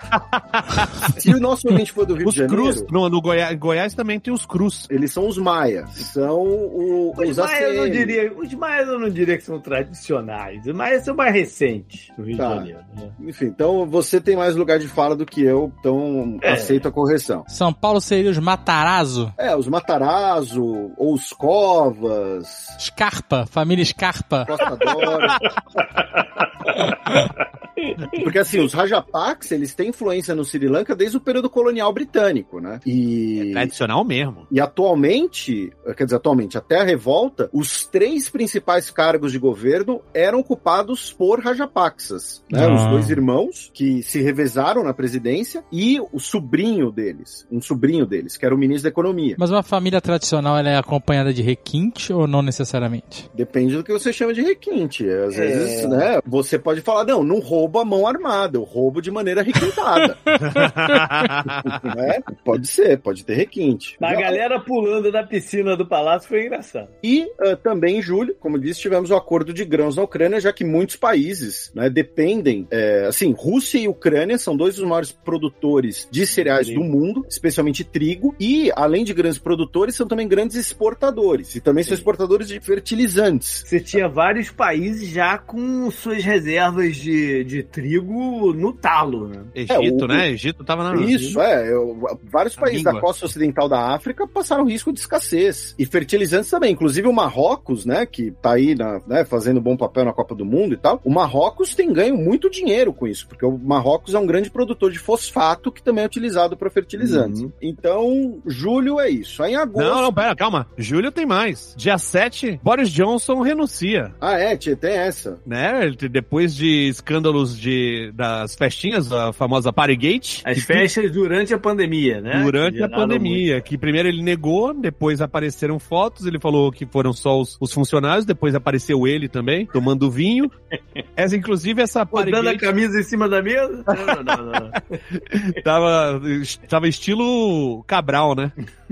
Não, então, é, é, inclusive essa Partygate serviu pra eu entender como é que funciona ali a Down Street, né? Da- É Down Street, não é isso? Downing, é. Downing Street, porque eu achei que eu sempre olhava e falava assim, porra, todo primeiro-ministro sai de uma casinha, eles moram numa casinha ridícula, tá ligado? E aí depois não, pra dentro tem tem um puta jardim, o caralho, né? Mas não foi isso que É derrubou uma- ele, é, né? A Down Street é uma rua que Fechada, tem uma, né? É, que tem É uma... uma vila do Chaves. Exato. A Vila do Chaves. E ela, ela é bem próximo aonde lá fica o bunker do Churchill, a entrada da atração. Ah, esse bunker é maneiro pra caramba. É maneiro. Ele vai ali por baixo, saca, da parada. Tanto é que o, o, o, o Churchill descia da Down Street pra dormir no bunker. Ah, faz sentido, faz sentido. Ele não caiu por causa disso, né? Por causa das festinhas. É, ele caiu por causa de um caso de abuso sexual envolvendo um parlamentar. O cara foi, tava num, num, num bar e foi patolado. Pelos Boris Johnson? Não, não foi, mas parece que por um secretário do governo Boris Johnson. Tucano, eu vou ler o pensamento de muitos nossos ouvintes nesse momento e eles vão perguntar: Tucano, o que é ser patolado? Bota, bota, então, então, nosso ouvinte, jogue no Google aí. Valderrama Pô, patolada. É, Valderrama Pô, era- e Michel, era né? Tucano explicar, era pro Tucano explicar. Valderrama, Michel, patolada.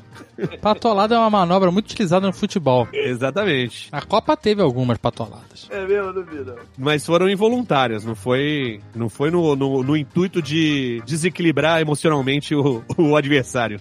Porque muitas vezes não desequilibra. É. Não, na verdade, às vezes, o cara. Incentiva, às vezes incentiva. Não, sempre desequilibra. Ou o cara fica muito puto ou o cara fica muito feliz. Entendi. Mas a reação do Valderrama não foi nenhuma nem outra. Foi de indiferença. Se você olhar bem o rosto dele. What the fuck? É, exatamente, foi mais nesse sentido.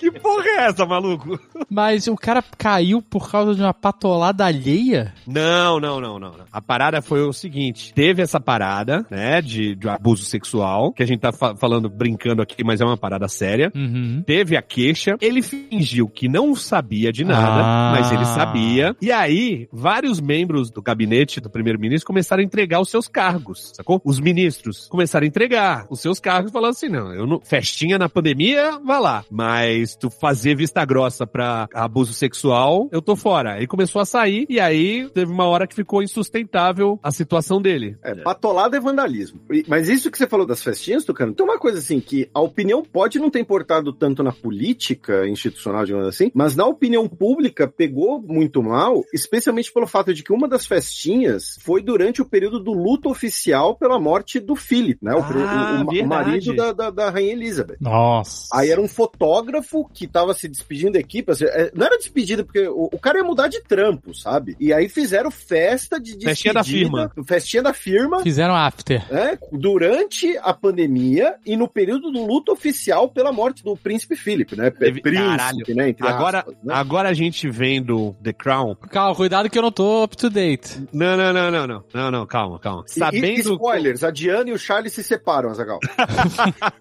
sabendo como é que é a entrevista, as reuniões entre a rainha e o primeiro-ministro, que acontecem sempre, eu fico imaginando como foi a reunião pós a notícia ter vazado de que no luto dela, pelo marido, ele tava dando festinha, no meio da pandemia. Eu Imagina o cheiro de rabo mais- sujo. É, mas ela já não tava mais. Não devia estar rolando reunião, porque é na pandemia, né? Será que ela tá fazendo call com o primeiro-ministro? É, e aí ela já tava, já tava num processo já de caidinha, né? Mas tinha reunião, porque a Liz Truss só entrou pra matar a rainha.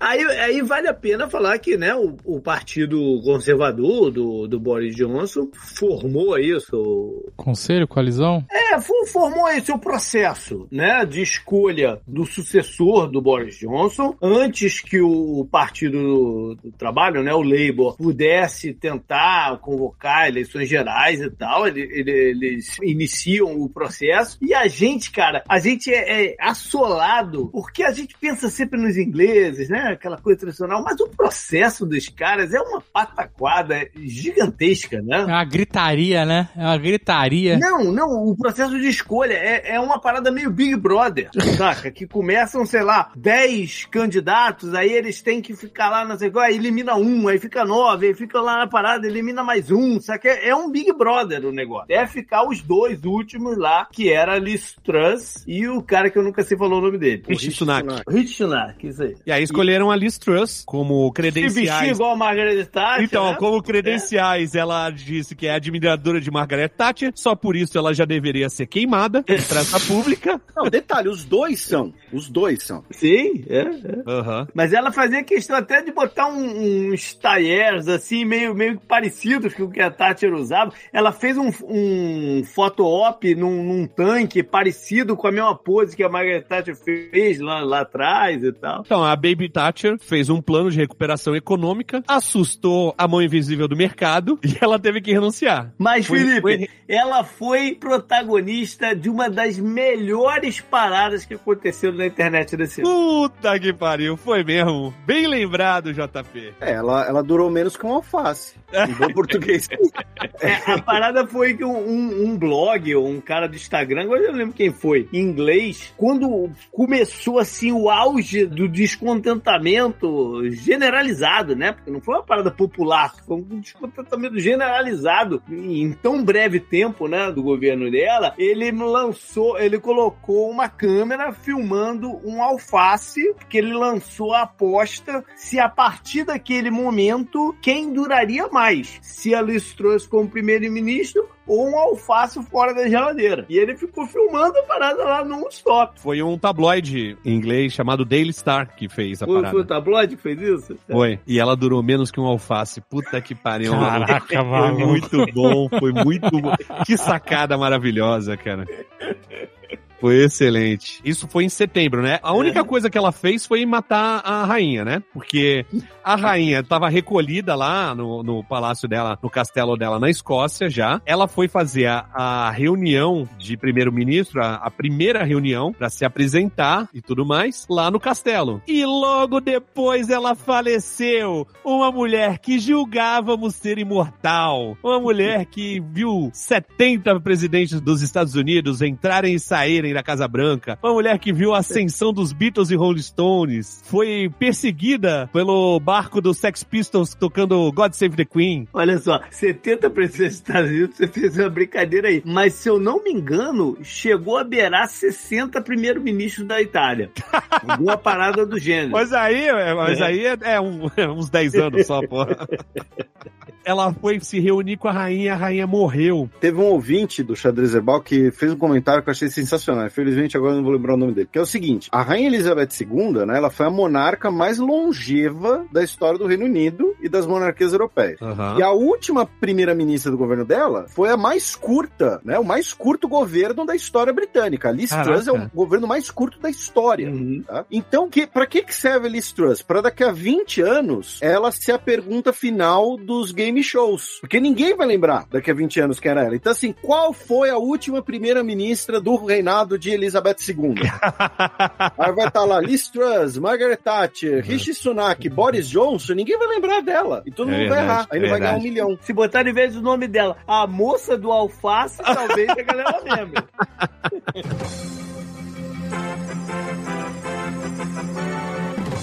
Então morreu Rainha Elizabeth II, Lilibet, famosa Betinha. Morreu o. o- Que agora eu aprendi recentemente que agora a gente pode chamar de Isabel. Isabel? É, Elizabeth é Isabel, né? Traduzindo. É, mas parece Mas é que muito- você só pode traduzir depois que a pessoa morre.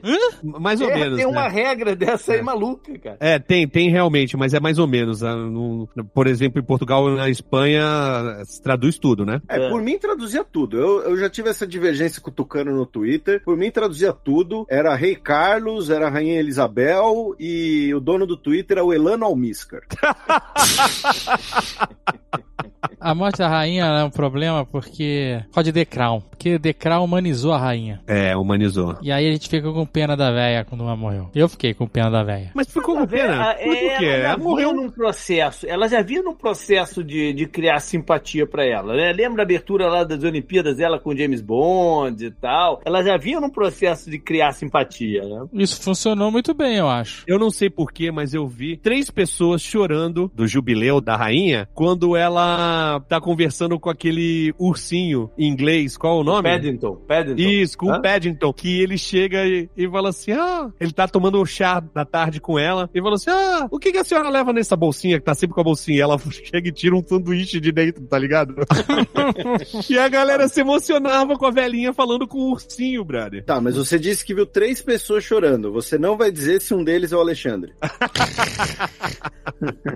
Essa parada da humanização da Elizabeth II tem muito a ver também com a própria identidade nacional dos britânicos, né? Porque a Rainha Elizabeth II, nos últimos 20 anos, mais ou menos, era o último elo dos britânicos, especialmente dos mais velhos, mas também, né, de todos, com a ideia da grandiosidade do Império Britânico, né? Porque assim, Uhum. o próprio Charles, quando era príncipe representou a rainha na devolução de Hong Kong em 97, ele disse naquela ocasião que aquilo lá simbolizava o fim do Império Britânico. A Elizabeth II, pra quem não sabe, ela foi rainha do Paquistão, sabe? Uhum. Antes do Paquistão virar uma república. Então, ela primeiro tinha essa ligação muito nostálgica de tempos de grandiosidade e tal. E segundo, o fato dela ter tido uma vida muito longeva fez ela se tornar ali uma espécie de, de vovozinha da nação, né? Vovó porque as pessoas esquecem, né? É, o tempo, o tempo, A memória, a memória é curta. o tempo amolece. É, então assim, ah, o- o- não associavam, sei lá, o, o reinado dela à repressão dos mal mal no Quênia, por exemplo, na, independência do Uhum. Quênia. Mas a ideia de, ah, ela é uma velhinha fofinha que conversa com o ursinho e dá um sanduba pra ele, sabe? Pra essas Aham. bostas.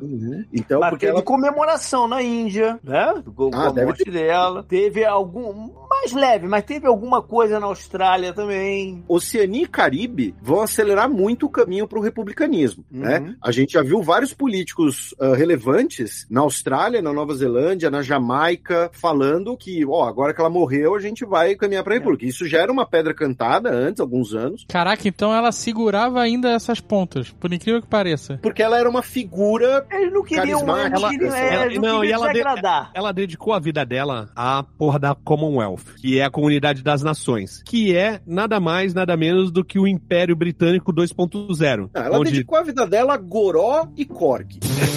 e cavalo Ela, também. ela cavalo. tomava dois drinks por dia, todo dia. Tá certa. Olha aí, quantos anos ela durou? Quase 100 anos, malandro. É, mas ela tomava o do bom, né? Ela tomava o do bom e do melhor, né, Zagal? Ela não, to- ela não ia ali no pé sujo. E o boato que ela mandou matar os Korgs antes, pra ninguém sofrer com a ausência dela? Não, não, já não, Não. tinha. Os corres morreram todos. Morreram, Tinha- né? O que eu sei. Não, o, o- Mas ela é criadora de Korg, né? Sim, É. ela teve mais de 30, mas, mas a maioria morreu. A raça não, não foi criada por ela, ou não? Ou eu tô louco? Não, acho que tá louco. não, acho que era por ela mesmo. Não, É? o, que, o, o que eu vi é que ela já. Alguns anos atrás, ela já tinha determinado o fim do criadouro, mas os que estavam vivos não foram abatidos. Caralho, seria muito.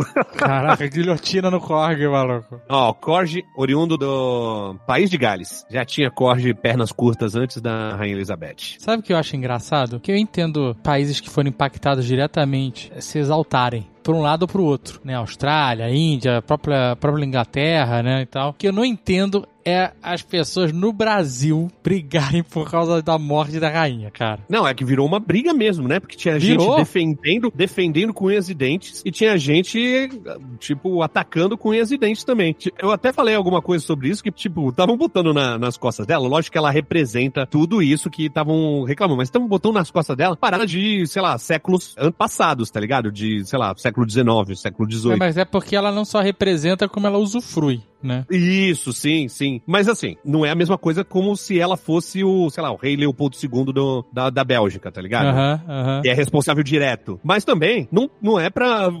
Tipo, não é porque ela é uma vovozinha que é pra tu defender e falar que monarquia, a pessoa ser é, escolhida por Deus pra ser o, o soberano de uma nação superior a todos os outros cidadãos, tá ligado? É uma coisa normal. É, a galera tava gente nos extremos, né? Da, da frase do Tucano é o seguinte: não precisaria mandar de cara pra guilhotina. Dava pra dar a opção de falar: olha, você quer ficar em casa de boa? você renuncia tudo e Isso. fica em casa. Escolhe um castelo. Escolhe um castelo. Não, Quer esse castelo não também. Um, um Não, da Escócia, lá, olha da. Escócia. Não, não, É pequeno, castelo dá- não. é pequeno. Castelo é propriedade pública.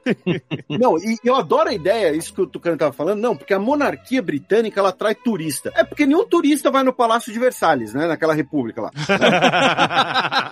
Precisa ter um monarca pra ir ir turista. É verdade. É e um os outros palácio. países que ainda têm monarquia também e não vivem nessa aura, né? Como o próprio Espanha. É, ninguém vai na Espanha pra visitar o rei, vai pra visitar outras paradas, pra comer. Coisa que não dá pra fazer na Inglaterra, que a comida é detestável, então... é, Mas a galera sai de lá com um bobbleheadzinho da rainha, né? Eu tô fazendo, eu tô fazendo pós-graduação, né, em, em nobreza inglesa. Então eu tô vendo o documentário da Meghan e do Harry. E aí tá falando como é a nobreza, a realeza, né? Não a nobreza, a realeza inglesa, britânica é diferente de todas as outras da Europa, tá ligado? Em que sentido? Ah, pelo fato do rei e da rainha ser o chefe da igreja. Hum, tá. Eles não têm a opção, ó, coitadinhos, né? Mas eles não têm a opção de ser ateu, sacou? Ou de falar assim, ah, vou casar com uma mulher judia e vou me converter ao judaísmo. Não, não pode. Você é o papa, você é mas- o papa da- do anglicanismo. Mas- Mas se eu tô cercado, se eu tô imbuído de uma ideologia que diz que eu não preciso trabalhar, não preciso fazer porra nenhuma, vivo uma vida cheia de luxo e um monte de plebeu me adorando, eu não vou ser ateu. Eu vou falar, nossa, Deus existe, Deus é bom pra caramba. Menos pra. Inclusive, Sabe o que eu acho engraçado? Que a gente tinha que ser mais coerente, sabia? os Seven Kings. É, o... é, quer falar. pra começar, né? Inclusive tem um sanduíche, ele vai sair do cardápio, tá? Mas tem o sanduíche Rainha Elizabeth II. Não, mas aí tá tudo certo, você tá ganhando dinheiro em cima da monarquia é, e, e- e- e repassando pro É povo. retribuição, é retribuição. Mas a gente bate palma pra Wakanda, monarquia. Game of Thrones, monarquia. Seus Anéis, monarquia. A gente também incentiva, essa- a gente gosta disso. O condado do Senhor dos Anéis é um soviete.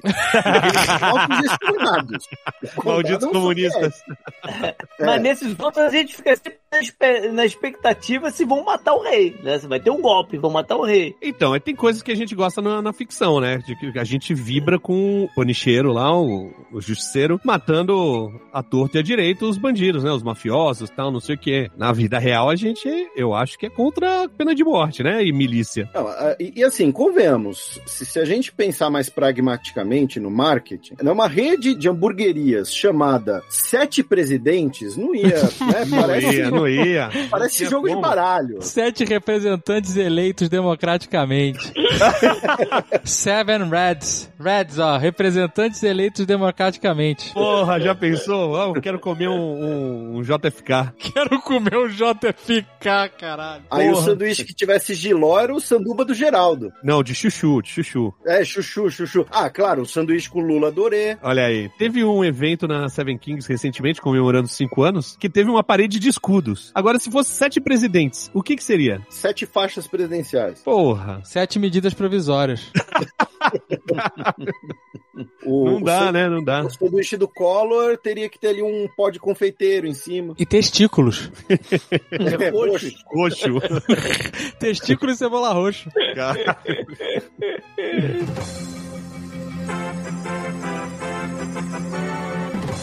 Continuando.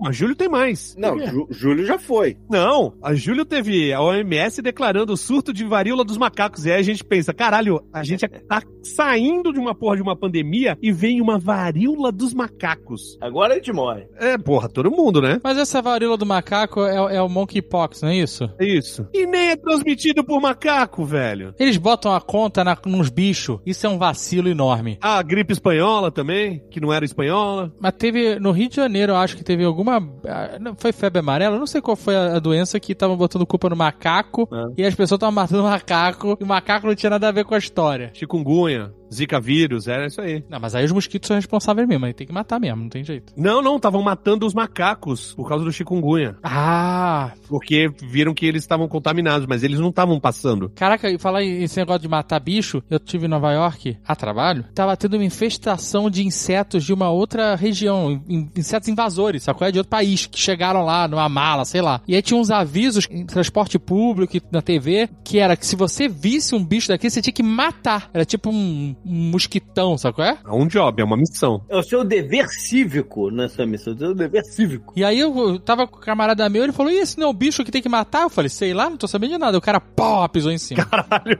É, na dúvida, mata.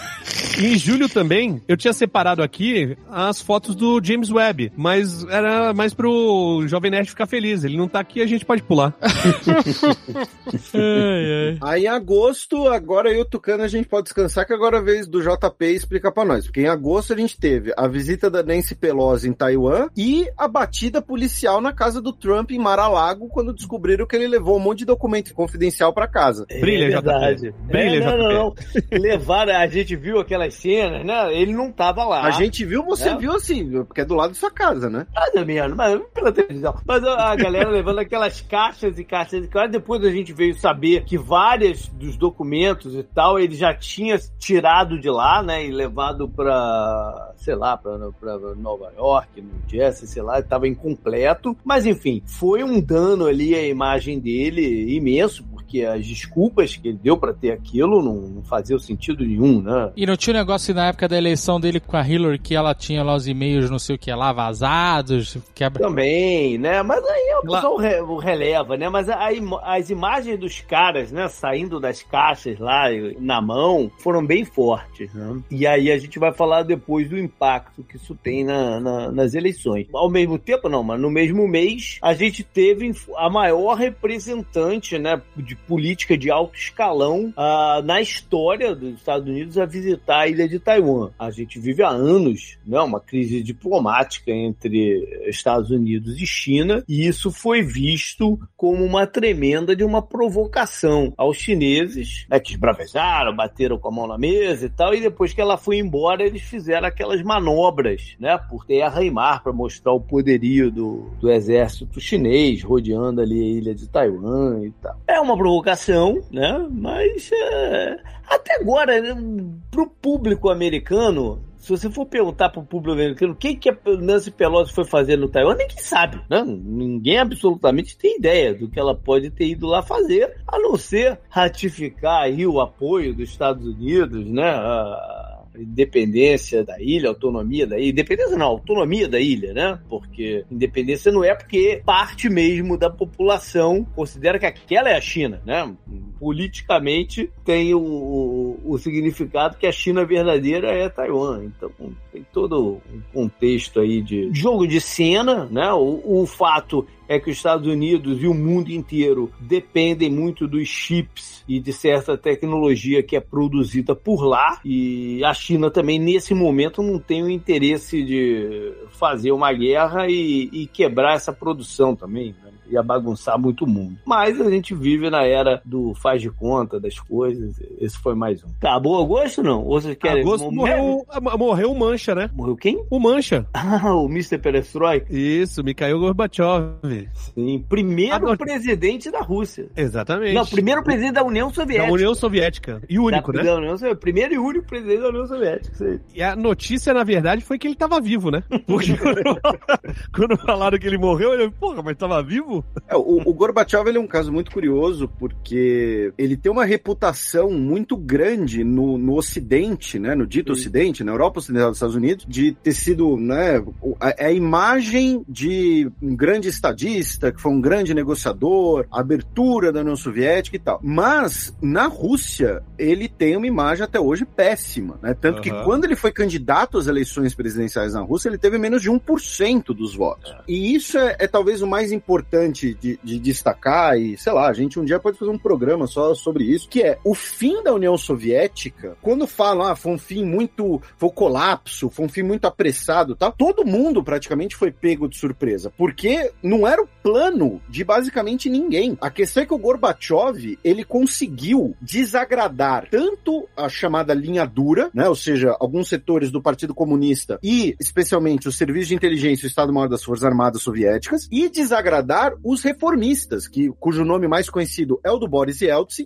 e porque o, o Gorbachev ele não queria acabar com a União Soviética, ele queria reformar a União Soviética, com a Glasnost e a Perestroika. Só que a linha dura falava: olha, o Gorbachev, você tá indo longe demais. Os reformistas falavam: olha, Gorbachev, você não tá fazendo o suficiente. E no fim das contas, ele se viu ali completamente inútil, ele ficou completamente isolado numa disputa de poder entre essas duas facções. Tanto que os eventos de 1991, que levam ao fim da União Soviética, a dissolução da União Soviética, ele não está presente em quase nada. Nós temos o golpe da linha dura em agosto de 91. O contragolpe é liderado pelo Yeltsin e o Yeltsin que vai articular com algumas lideranças das outras nacionalidades soviéticas a dissolução da União Soviética na Conferência de Alma-Ata, no Cazaquistão, no final de 91. A conferência que dissolve a União Soviética, o Gorbachev sequer estava lá. Ele se torna uma figura completamente inútil. Claro que não é só isso, você tem uma série de outras razões, você tem o impacto econômico de Chernobyl, você tem o impacto econômico dos gastos militares, enfim. Mas o Gorbachev, ele é muito celebrado no Ocidente pela Glasnost, pela Perestroika, mas ele não conseguiu o que ele queria. As coisas saíram do controle dele de uma maneira tão forte que os eventos mais importantes do fim da União Soviética, ele sequer estava presente. Então é muito bizarro, e, e é muito bizarro, inclusive, um discurso, às vezes visto por alguns setores, por exemplo, da esquerda brasileira, de que o Gorbachev teria sido o responsável pelo fim da União Soviética. O Gorbachev não era responsável nem por escovar os próprios dentes, sabe?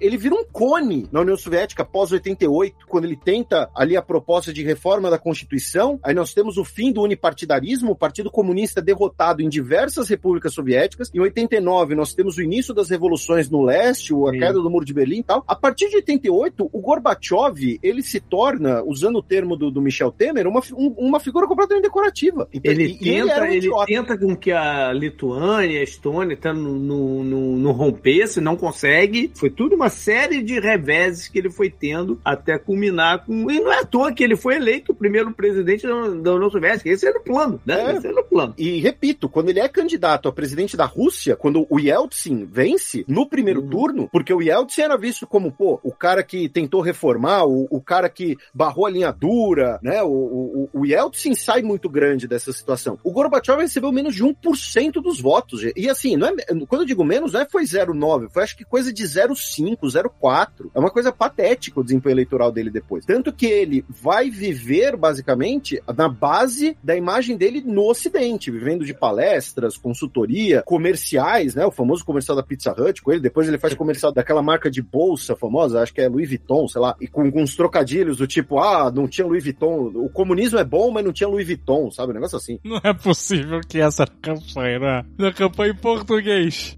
É algo do tipo. não, não era exatamente isso, mas. Então, assim, o Gorbachev, ele foi uma figura muito apática, para dizer o mínimo, no, no próprio o... período. Ele não foi protagonista dos eventos que foram decisivos no governo dele. E nesse momento de mobilização do público, né, de nacionalismo e tal, não sei o quê, ele não tem terro de chefe de Estado, né? Exatamente, é, o Putin não foi. Discreto, é, uma coisa bem discreta. E a, cerim a cerimônia não teve honras de Estado.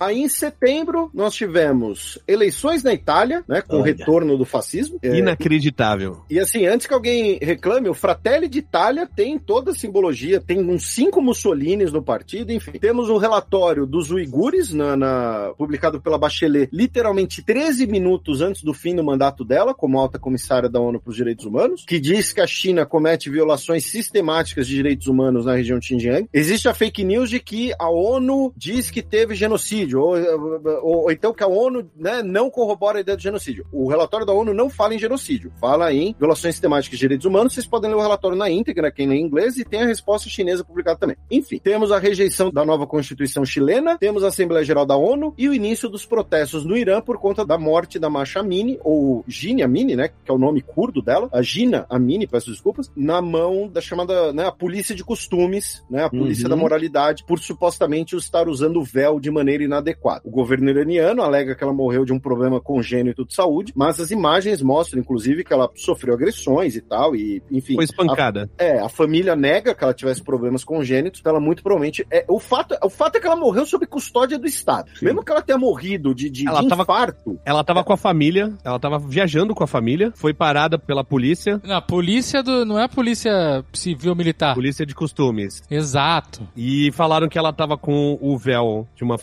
uma forma inadequada e prenderam ela. No que prenderam, ela já chegou direto pro hospital, pra UTI, espancada. É, e aí vai deflagrar uma onda de protesto imensa, né? Que ainda não acabou e a repressão também foi forte. Uh, está sendo, né? Está sendo, né? Tem dezenas de milhares de pessoas presas. Uh, agora estão começando julgamentos, né? Do, do, dessa galera e execuções estão sendo programadas, né? já tiveram algumas algumas, outras programadas. Hoje eu vi uma notícia que um jogador de futebol foi, já foi condenado a ser executado, ele que era, participava lá. Teve o lance na Copa dos, dos jogadores não cantarem, né, o hino. É, Inclusive... é uma situação que foge um pouco aquilo que eu falei lá atrás, né? Lembra que eu falei que é, tem pautas locais que fogem de fato dessa influência externa americana, assim, essa é uma, né? É, essa nasceu de uma forma orgânica. Lembrando, inclusive, que a não é a primeira vez que tem protestos contra a polícia dos costumes, e esses dias eu estava estudando pro, pro xadrez herbal e tal. Em 2018, salvo engano, o governo já tinha anunciado que pretendia acabar com a polícia dos costumes, mas não cumpriu a promessa. E, né? inclusive, é, um tempo depois das manifestações, dos protestos, chegaram a anunciar a extinção novamente da polícia dos costumes, mas logo desmentiram, né? Foi noticiado no, na imprensa ocidental, Sim. em tudo quanto é veículo. Fizeram e, a concessão, né? E, é, e logo depois falaram que não, que não foi extinto na porra nenhuma. É, existe uma preocupação da elite do Irã quanto a esses é, protestos, então eles tentam fazer com que a, as notícias sigam né, por, um determinado lado. Vamos ver o quão violento vai ser essas execuções, né? O, o violento no sentido de, de números. A gente vai ver.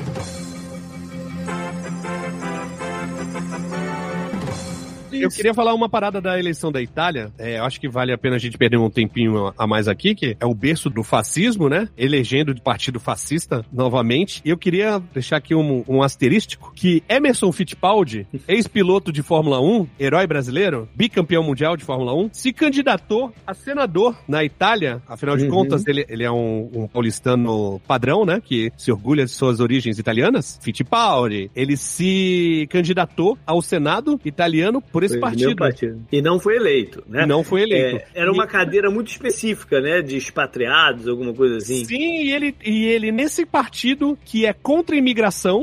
É, isso aqui é uma loucura. tudo bem que, é, tudo bem que ele tem, é, ele, ele joga aí a, a, a, cidadania dele como carta, mas o partido é contra a imigração, ele defendia pautas de maiores direitos para é, imigrantes brasileiros na, na Itália, e é isso, né? Nosso herói fascista. Quando o Tucano fala que o Fittipaldi é um herói brasileiro, eu queria protestar, dizer que meu único herói é Abel Ferreira.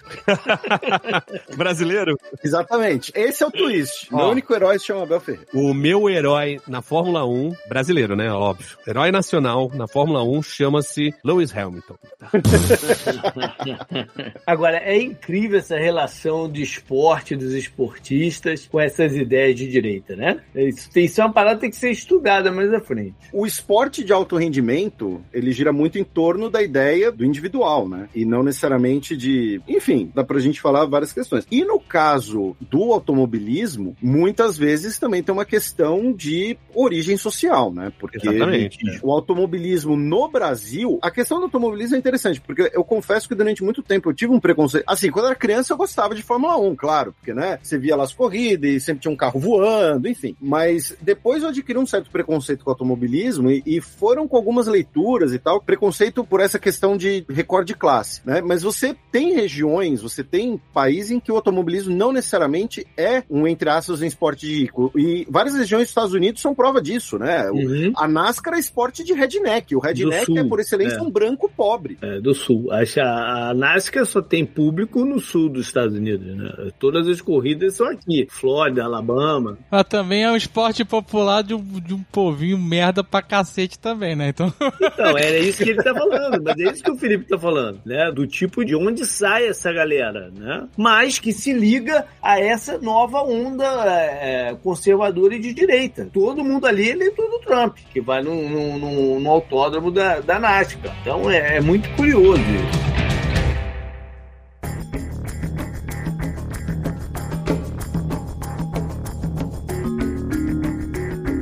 Em setembro teve também o novo governo, o novo primeiro-ministro da Suécia, que fez uma coligação com os democratas suecos, que nada mais são do que também um partido fundado por neonazistas. Tá difícil pra caralho, maluco. Esses termos, né, popular, democrático, não sei o que, você tem que ter sempre cuidado, né, antes de falar. Se o cara tem democrático no partido, é democrata, né?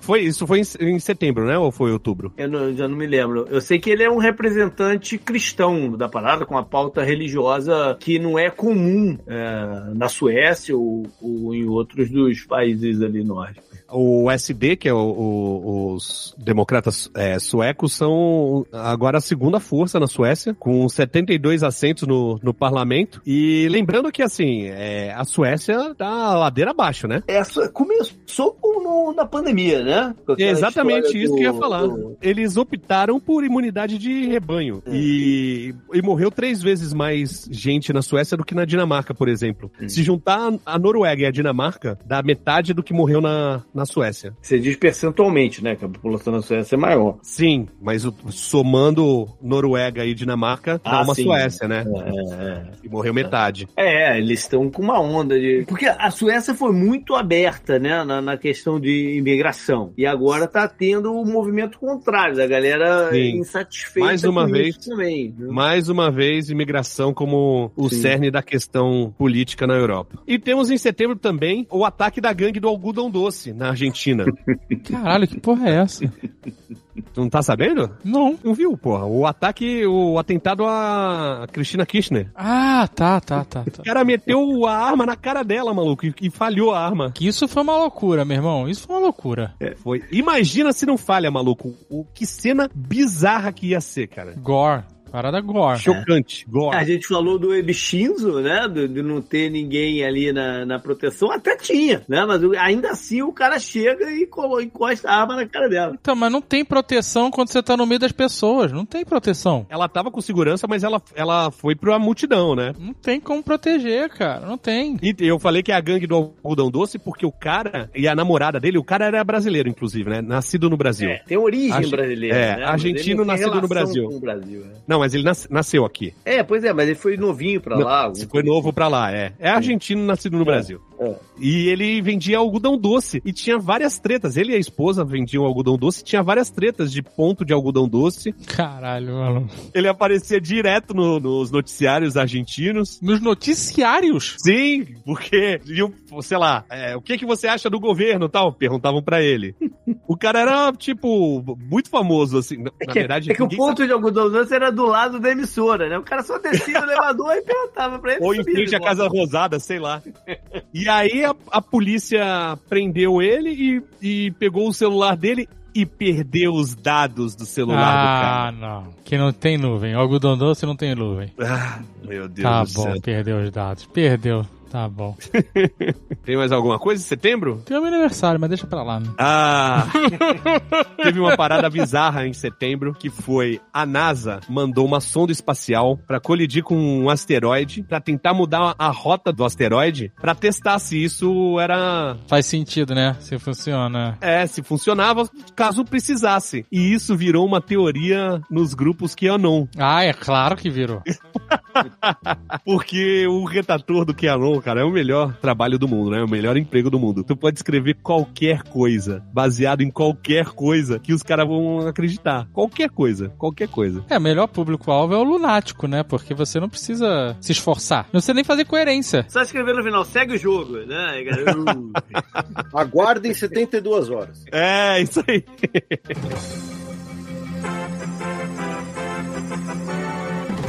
Em outubro tivemos as anexações russas, que a gente mencionou, o ataque na ponte da Crimeia, que a gente mencionou, a renúncia da Liz Truss, né? E aí o Rishi Sunak foi eleito pro lugar dela. Também e aí o único... as pressas, né? Dessa vez mais corrido ainda.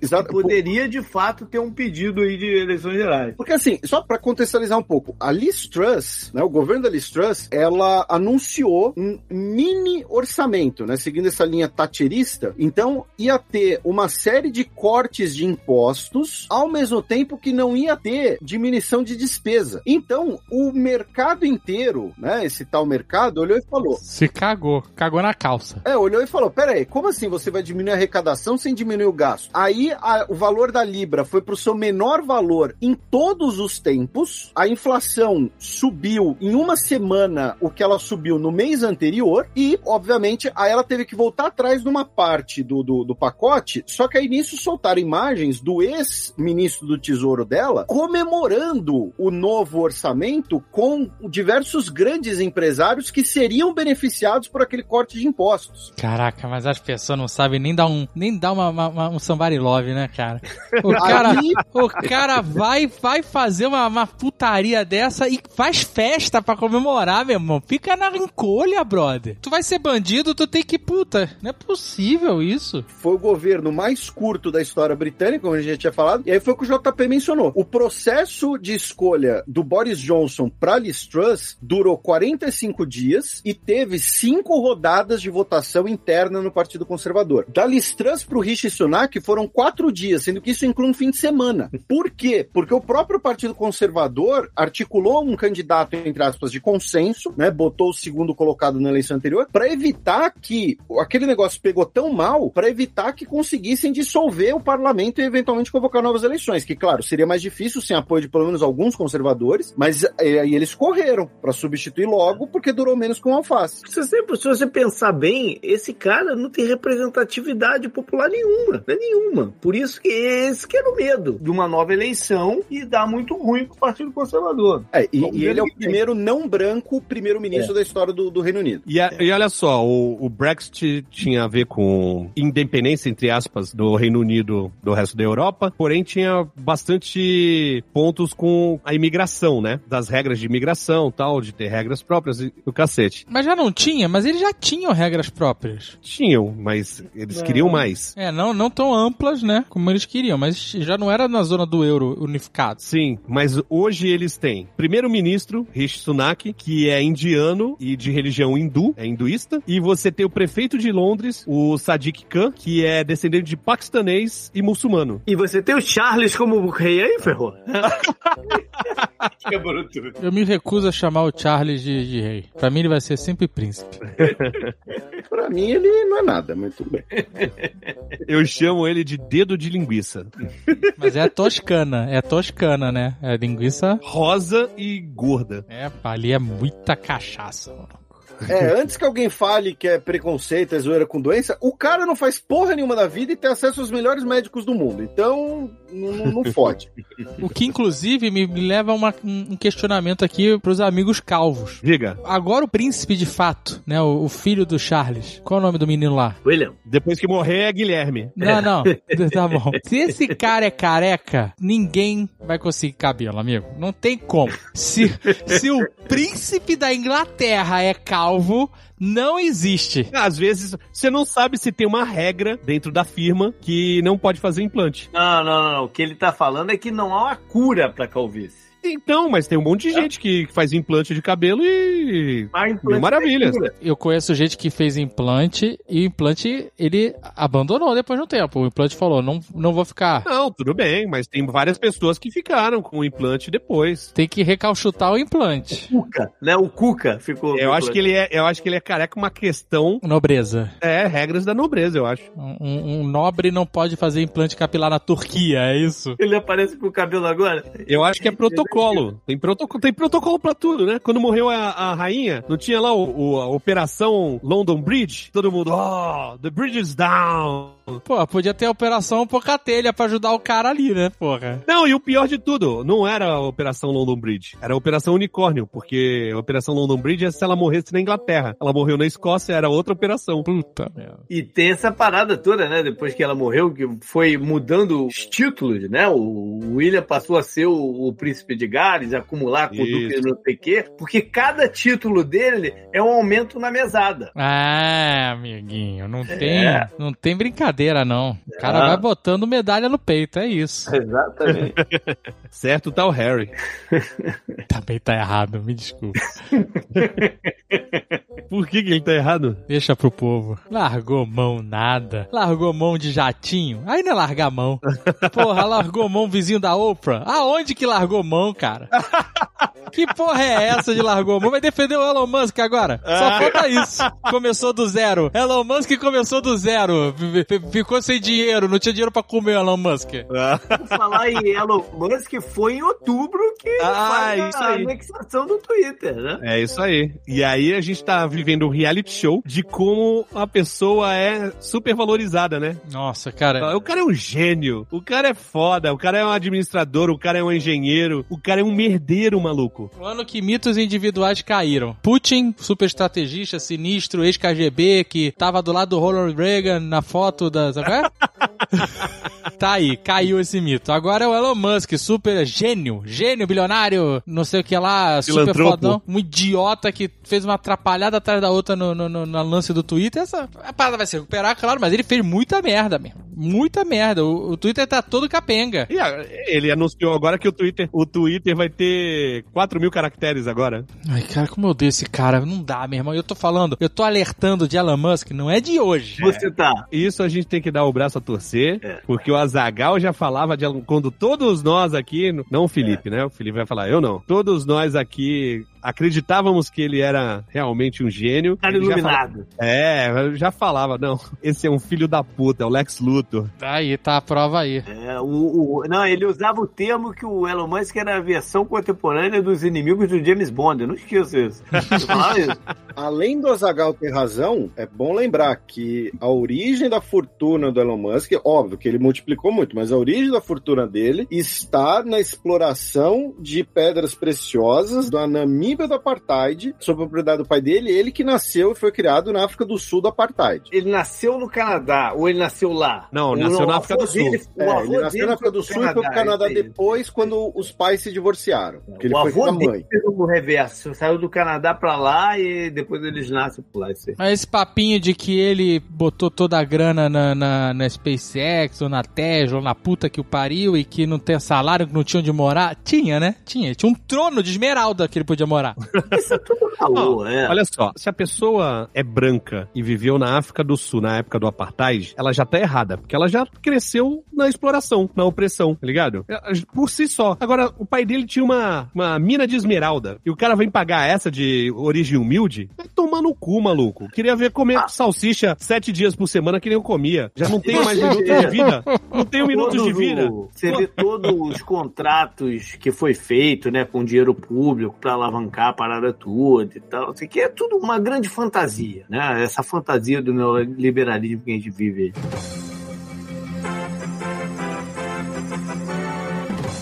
Em outubro teve também o Congresso Nacional, o 20 Congresso Nacional do Partido Comunista Chinês, que dá o terceiro, o inédito, o incomum, sei lá se é inédito, mas é pelo menos incomum, terceiro mandato ao Xi Jinping. E teve aquela cena do, Do presidente, do presidente não, do chanceler não, como é que é o, o, Não, o o, o ex-presidente Hu Jintao. que é levado, né, pelos seguranças, tirar ele tava do lado do Xi Jinping, e o segurança vem, le- leva o cara, o Xi Jinping faz uma cara assim, não sei bem o que tá acontecendo, então, tira o cara de lá e abre caminho aí para outras pessoas de, de grupos opostos serem nomeadas e tal. Outubro teve eleições presidenciais no Brasil. É mesmo? Ah, verdade, bem lembrado. E finalmente a gente pôde descansar. Em algum lugar foi internacional isso. A melhor frase sobre a eleição no Brasil foi do Lulu Santos, Caraca. que falou: Isso não foi uma eleição, isso foi um exorcismo. Em outubro também teve eleição em Israel e o acordo marítimo entre Israel e Líbano, que é um acordo para exploração de gás natural, mas mais importante é o primeiro acordo né, envolvendo os dois países, embora não seja um acordo diretamente entre eles. Né? Israel assinou um acordo com os Estados Unidos, o Líbano assinou um outro acordo com os Estados Unidos. Eles não assinaram o acordo diretamente. Até porque o Líbano não reconhece Israel como país, né? O negócio do mundo é você ser o atravessador. É aí que você se dá bem. Eu tô por fora, o, o Bibi voltou? Então, Sim, isso é uma novela que não tem filme. Igual aquela tua que você faz lá do surfista. essa é parecida. Medina e, e Yasmin É, Brunet. essa é parecida. É, o Netanyahu ele venceu as eleições, ele está no prazo de formação do gabinete. Tudo indica que será o governo mais religioso da história de Israel e mais de direita, incluindo o partido Carranista, que é como se fosse um movimento fascista israelense. O Carran, né, foi um rabino que foi condenado como terrorista feita por Israel. Caralho, mano. É, ele era um rabino que defendia basicamente um, um genocídio árabe. Years and Gerais. years, maluco. Years and years. Ele aparece na série? Não, mas tá igual. O mundo tá igual, Ah, né? tá. Mas o Netanyahu ainda não terminou a formação de governo, né? Mas tudo indica que vai ser o governo mais religioso da história de Israel. Lembrando que no início da pandemia, os judeus ortodoxos controlavam o Ministério da Saúde em Israel. O Netanyahu teve que meio que passar por cima do próprio ministério e os índices de infecções de Covid entre a comunidade ortodoxa israelense foram muito maiores porque eles têm índices muito menores de vacinação. É, e esse foi um dos capítulos das eleições no, no Israel, né? Porque antes já, já tinha saído o Lapid, entrado o Bennett, já tinha tido várias movimentações até a gente chegar nesse momento. Uma das coisas importantes é que nesse meio do caminho aí, Israel abriu um pouco a sua diplomacia, né? É, é, tem esse acordo com o Líbano, que é histórico, mas eles voltaram a dialogar com a Turquia, né? Estreitaram relações com a Arábia Saudita, com outros países do Golfo, né? Então tem uma mudança aí de Israel no cenário da região.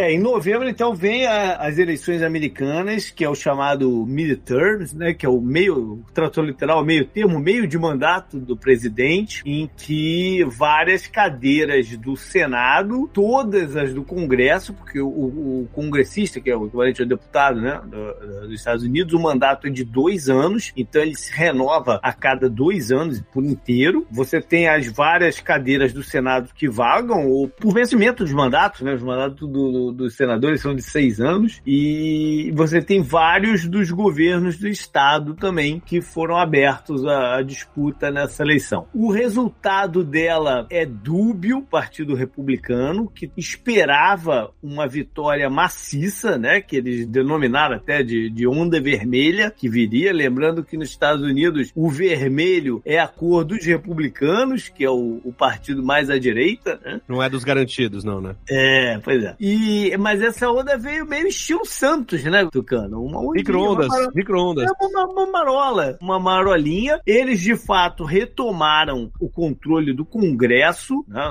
eles têm uma maioria agora na Câmara, no, no- no Congresso. Perderam postos no- no- nos governos do Estado, mas a disputa que era mais eh, relevante, né? Que estava mais no, no radar de todo mundo, era do Senado, que no momento eles tinham 48, antes das eleições, né, eles tinham 48 senadores e dois independentes que votam junto com eles, incluindo aí o Bernie Sanders, e os republicanos tinham 50. A expectativa dos republicanos era ganhar a maioria. Esse empate, ele serve para os democratas em várias dos tipos de eleições, de leis e tal, porque quando empata geral, o voto de Minerva, né? Não sei se a gente pode dizer esse, esse termo, é do vice-presidente dos Estados Unidos. que no caso é a Kamala Harris, que é democrata. Então, em teoria, o Senado estava no controle democrata. Os republicanos esperavam retomar esse controle, mas o que aconteceu foi o reverso. Os democratas ganharam uma cadeira a mais, e que foi definida só num segundo turno, que foi no estádio da Georgia, que nas últimas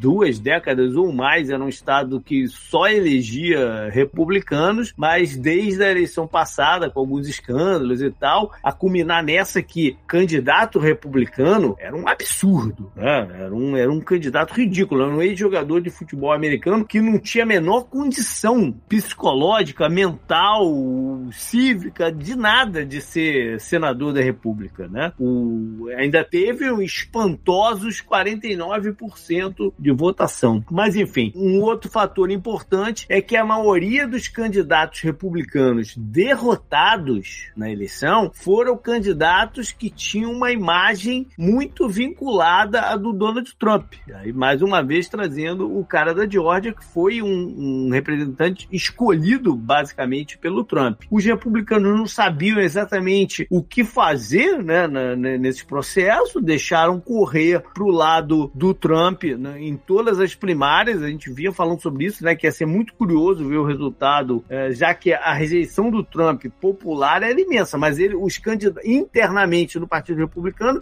os candidatos dele estavam ganhando as disputas das primárias para serem os candidatos. Deu no que deu. O Trump, apesar de não estar concorrendo a nada, sai dessa eleição com a imagem mais desgastada ainda. E vamos ver o que, que vai rolar no ano que vem, quando começarem as pré-campanhas para presidente. Queria até ouvir a opinião do JP, mas eu não duvido que se o Partido Republicano decidir ir de DeSantis, né, que uhum. é um cara aparentemente muito mais palatável, que tem muito mais chance de sucesso, o Trump não invente uma candidatura própria aí, que nem aconteceu em 64. É, eu li, eu li uma análise muito interessante sobre o, como o Trump já arrebentou os republicanos ao logo depois da eleição se já se proclamar como candidato. Porque todos, em teoria, todos os cenários são ruins. Se ele for o candidato republicano, a, a rejeição dele é tão grande que é capaz do, do, do Biden, mesmo com um governo pouco popular, ganhar dele. Se ele participar de um processo de primária do Partido Republicano bem, é, vamos dizer, litigioso contra o DeSantis, que é o governador da Flórida e se, e se apresenta como o candidato mais viável desse momento, né? Se isso for bem litigioso, pode afastar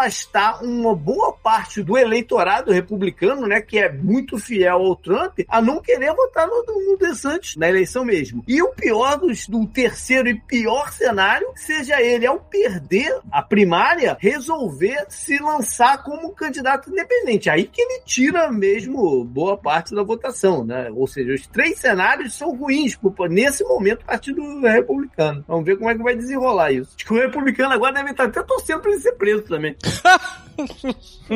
que bomba que os caras se amarraram, mano.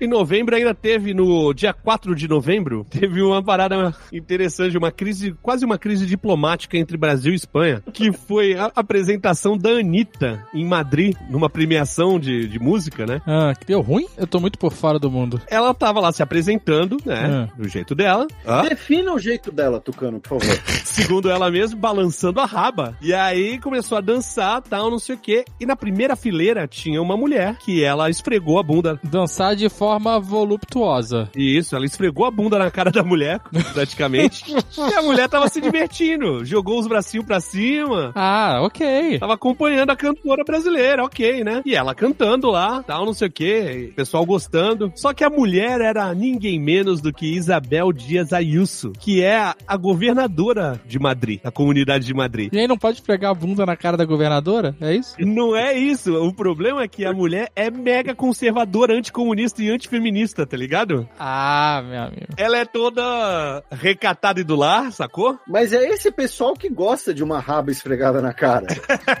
Eles só não admitem. Eles só não admitem, né? Na verdade, todo mundo gosta de uma raba esfregada é, na cara. Depende da raba. O conservador não admite. Foi isso. E aí gerou mó buchicho e tal, não sei o quê. Aí, a, pra passar um pano, a Anitta começou a seguir ela no, no Instagram. Não sei se ela sabe exatamente quem essa mulher é, então.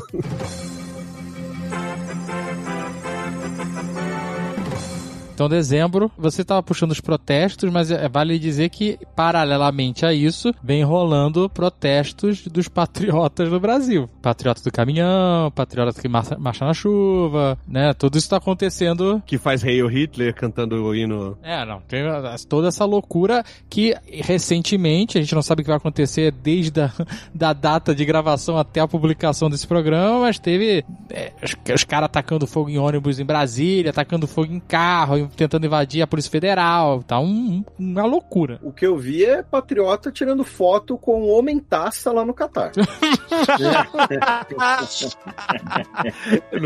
Você é tão sujo, dissimulado. Mas o Felipe, ele, ele foi lá ele, levar ele pendrive, gente. É, ele se explicou, cara. Ele foi lá numa missão, né, para os patriotas, pô, levar tudo que tá acontecendo no Brasil nos pendrive lá. Em inglês. Importante ressaltar que o conteúdo está em em inglês.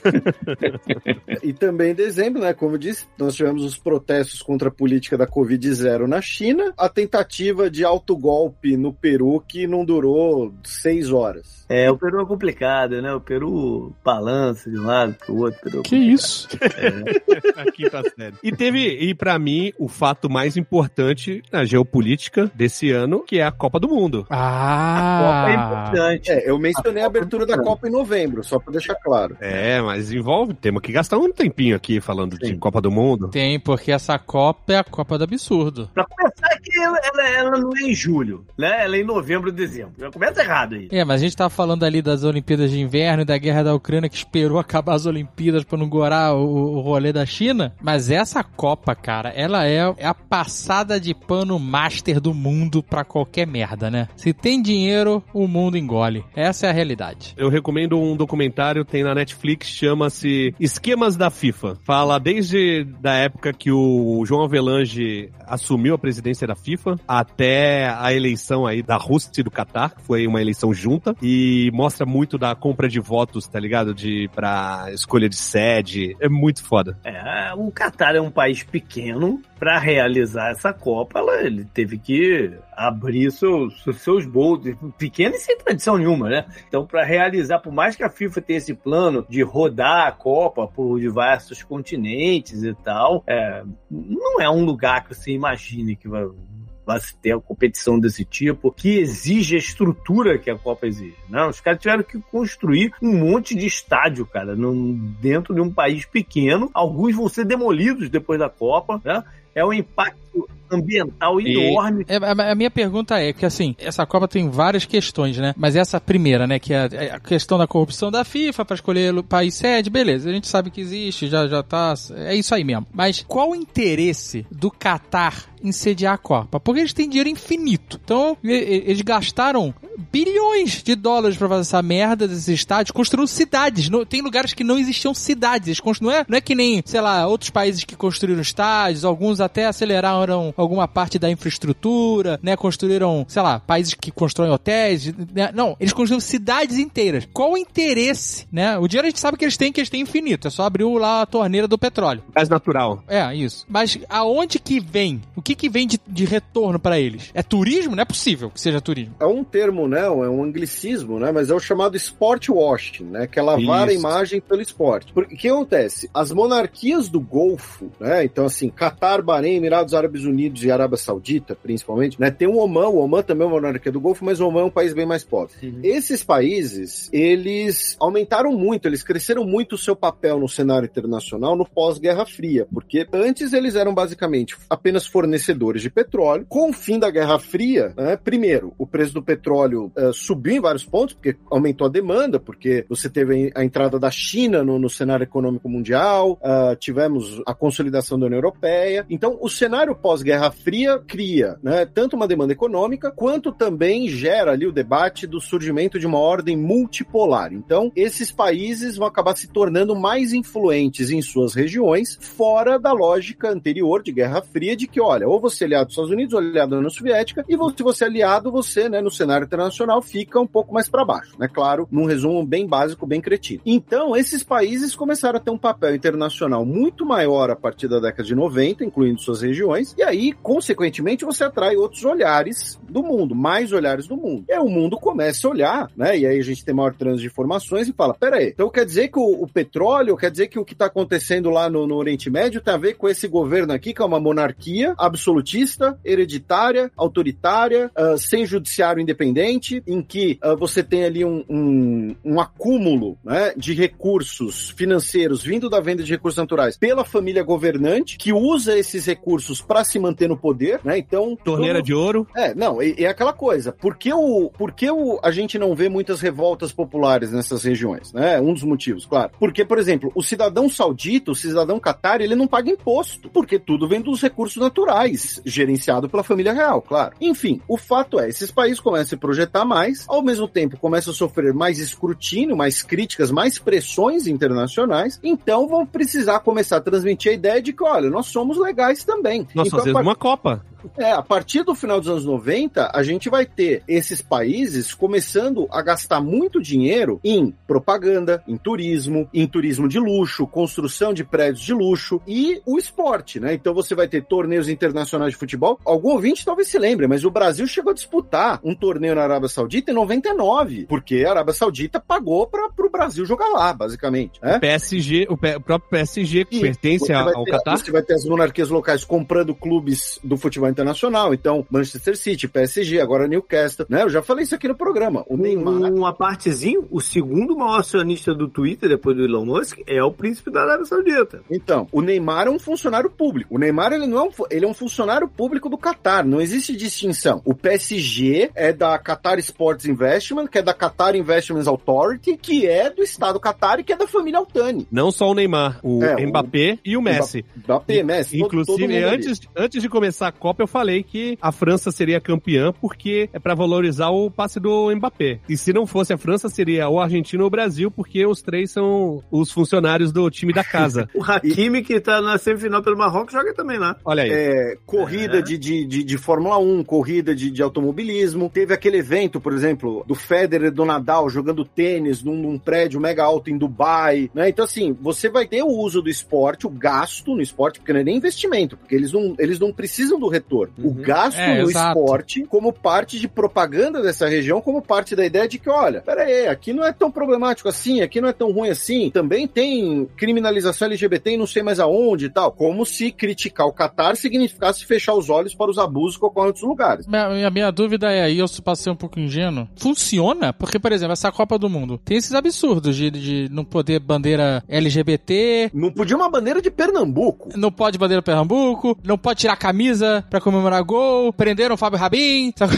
aconteceu um monte de merda. E essa Copa funcionou, o objetivo de, de, de limpar a imagem do Qatar através do esporte funcionou? As pessoas, ah, deixa, é, ah, que legal, divertimos na Copa, Qatar é legal? Ou a galera percebeu que Qatar é zoado? Porque pra mim, eu, não, eu percebi que Qatar é zoado, sacou? A maioria da galera, tipo, cagava pra Catar, não sabia onde ficava Catar, e a partir do momento que virou o centro das atenções, começaram a, a levantar, falaram assim, ah, morreu tantos indianos e nepaleses na construção da infraestrutura da Copa, chegou a falar de 5 mil mortos, e aí, mesmo que não seja esses 5 mil mortos, um monte de imagens de onde eles moram, Não, e a indiferença em relação à vida desses caras, né? é, a gente fica sabendo que só 20% da, da população do Catar é Qatari, o resto é tudo vindo de outros países. Então, assim, eu acho que chamou atenção para os problemas do país, né? Olha, eu acho, sinceramente, e eu não morro de amores por monarquias do Golfo, sendo bem sincero. O único momento da minha vida que eu cogitei passar pelo visitar o Catar foi porque eu precisaria fazer uma conexão para ir para outro lugar que eu queria ir, antes da pandemia. Mas, ao mesmo tempo que a gente vê tudo isso, eu tenho certeza que vai ter milhares, vão ter milhares, centenas de milhares, sei lá quantas pessoas que vão voltar e falar: putz, a viagem foi animal, acho que você devia ir pro Catar um dia. Putz, fui lá e curti pra caramba, tem nada disso que falam, o povo me recebeu mó bem, sabe? Então, eu acho que ainda é um pouco cedo pra falar real. É, é interessante você dizer isso porque eu tive na Copa da Rússia, na última Copa. E eu achei realmente incrível o país. As duas cidades que eu visitei, no caso. Mesmo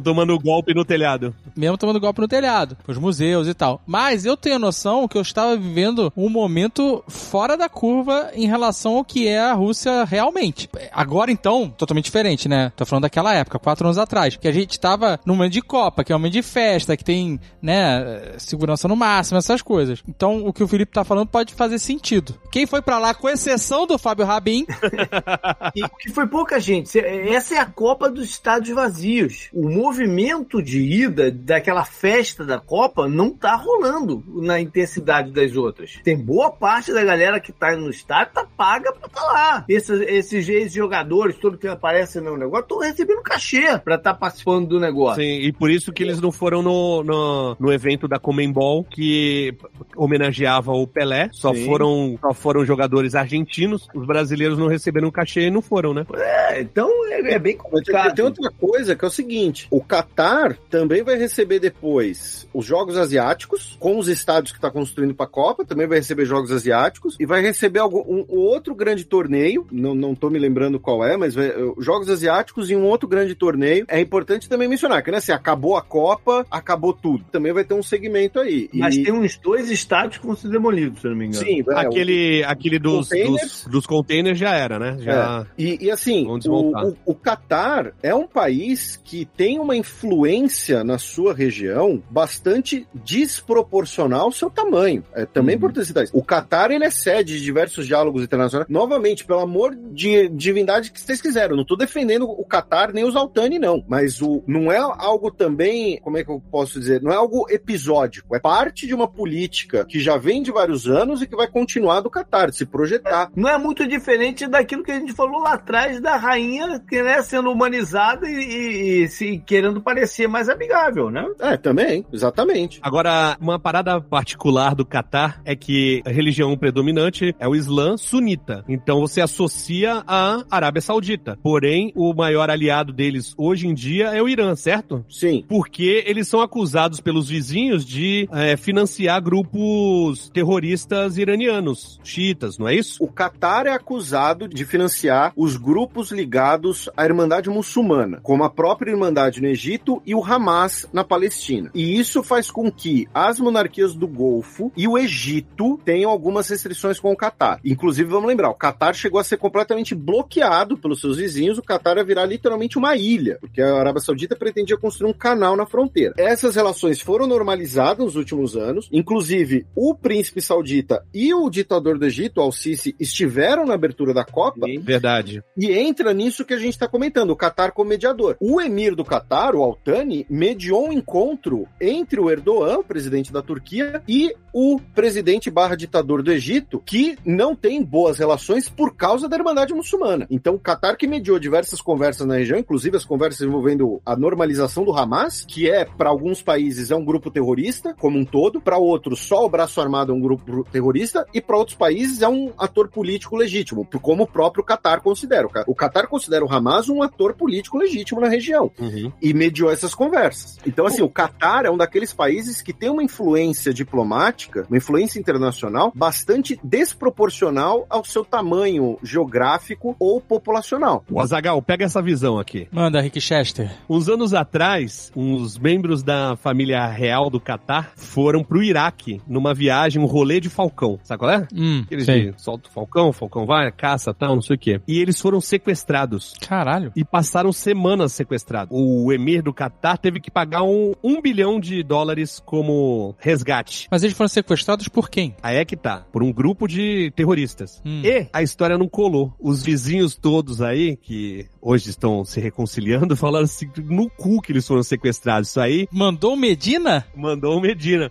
É um golpe pra financiar o grupo terrorista. Ai, que filha da puta. Não teve isso, Felipe? Eu, eu sinceramente não, eu não, não conheço os detalhes do caso. Eu, eu, eu já ouvi falar nessa história, mas eu não conheço os detalhes. É basicamente E os isso. falcões estavam junto do preço ou os falcões ficaram por lá? Não tô dizendo que, não tô dizendo que foi, mas é o que dizem. é, palavras de Fernando Russo.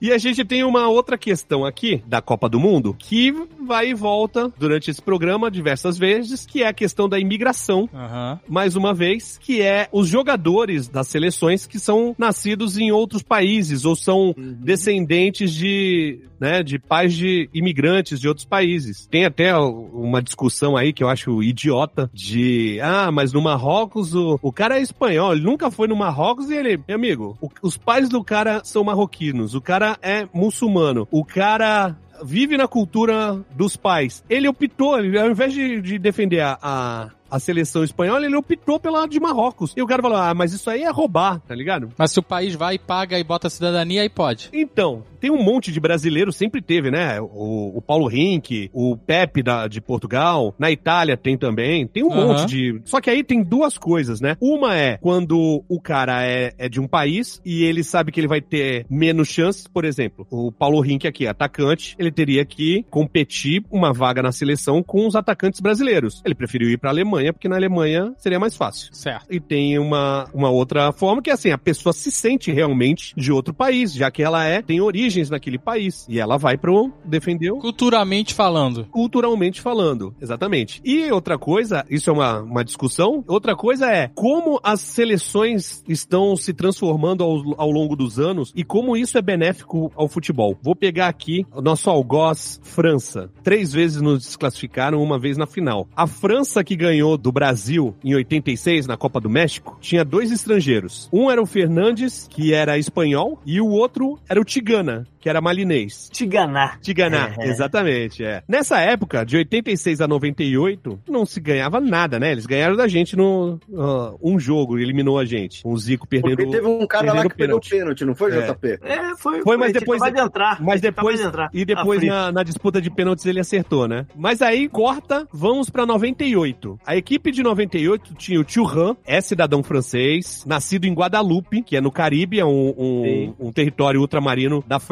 mas que era, tipo, desafeto dos Le Pen, porque ele era preto e nascido fora do... do, do- O filho dele tá jogando na seleção atual, de passagem, né? E nessa seleção de 98, que foi campeã em cima do Brasil, ganhando de 3 a 0 na final, tinha ainda o, o Desali, que é ganês, o Carrembe, que é da Nova Caledônia, mesma coisa, é um, é um, é um território é, francês na Oceania, o Zidane, que é de Argelino, origem argelina, né? e o Djorkaeff, que os pais eram armênios, né? E o Trezeguet, que é argentino. O Trezeguet tava nesse...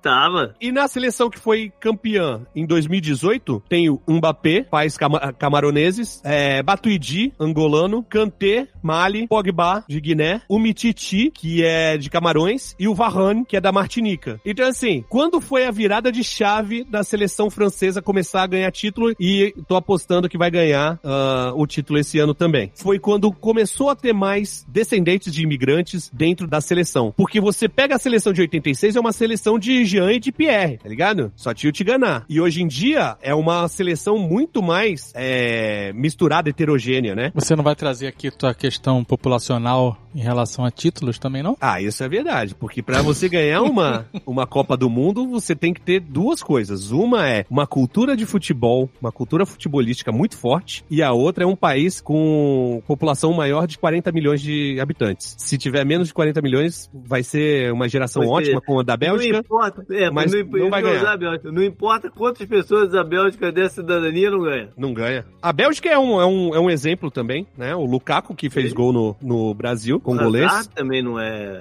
belga, né? Aham. Gaulês. E na época da Copa de 2018 teve essa discussão porque o Lukaku falou que é, quando ele na vida normal dele ele é um congolês, tá ligado? Ele é escória. Uhum. Mas quando ele faz gol pela seleção, ele é belga. Muda completamente a percepção da pessoa dele. Mas é bom pra eles, né? Se eles conseguem, dessa forma, passar uma mensagem mais de, de harmonia na própria sociedade, positivo. Não, mas eu tô, eu tô falando, É apesar de, apesar de, na grande maioria, beneficiar os países que foram colonizadores e não os colonizados, porque esses imigrantes todos que da seleção francesa, a maioria, eram de colônias francesas na África, Uhum, certo? uhum. Apesar disso, Então, o eu sou a favor, você- eu sou a favor de mistura mesmo, de, né, de... Então, o que, que você acha do filho do presidente da Libéria ser atacante da seleção dos Estados Unidos? É sério isso? É, ué, é o filho do George Weah. Jogou pela se- seleção americana dessa Copa. Olha aí. Marcou gol. Marcou gol, exatamente, na primeira partida. E o George Weah, que foi um grande craque, né, eh, do Milan e tudo mais, ele é hoje o presidente da Libéria. Ele é o único presidente do mundo, o melhor jogador de- do mundo de futebol na história. É verdade. Caraca, olha aí. Mas ó, a gente pode ter uma certeza também, baseado na, na população, a ex-Holanda, atual Países Baixos, né? Porque teve isso nessa Copa. Teve, é Apesar verdade. da- Não pode mais chamar de Holanda. Não pode mais chamar de Holanda? Mas porque não é, né? É, Holanda é nome uma do país região. é Países Baixos. Ah, rapaz. Eu, eu sempre fui esquisito que falava Países Baixos e neerlandês. Neerlandês, exatamente. Holanda, tem a Holanda do Norte e a Holanda do Sul. Holanda do Norte é onde tá é, Amsterdã e Holanda do Sul é onde tá Haia. É, e Roterdã, Roterdã também. Então, eles pediram pra serem chamados de Países Baixos, mas não adianta. A imprensa nacional, pelo menos esportiva, cagou pro pedido e só chamam de Holanda. É, é complicado você pensar num, num, num- num espaço de terra que de repente é menor que o Espírito Santo e ter vários países dentro, né? Pra se formar num país. um país baixo. É. Ah, pra fechar o ano, esse ano tem uma notícia boa. Esse ano vai ser mais curto, out. Que o Nerdcast RPG sai dia 30 de dezembro, então 2022 acaba um dia antes. Caraca, graças a Deus. Chega, pelo amor de Deus. Chega. É o último evento do ano. É o último, acaba um dia antes. Inclusive, por isso que o senhor Alexandre Ottoni não está aqui, né? Do Jovem Nerd está trabalhando. Não, aí. isso tem a ver Ele, com a sua geladeira, não vem não. ele, ele, ele, ele foi fugiu aí da conversa, pô. Ele tava querendo estresse aí com os diversos correntes políticos. Ele tá acorrentado, acorrentado editando. O cara tem que editar 10 minutos por dia de um programa de 4 horas, olha aí. É, amigo, o mundo corporativo é isso, tá na meta.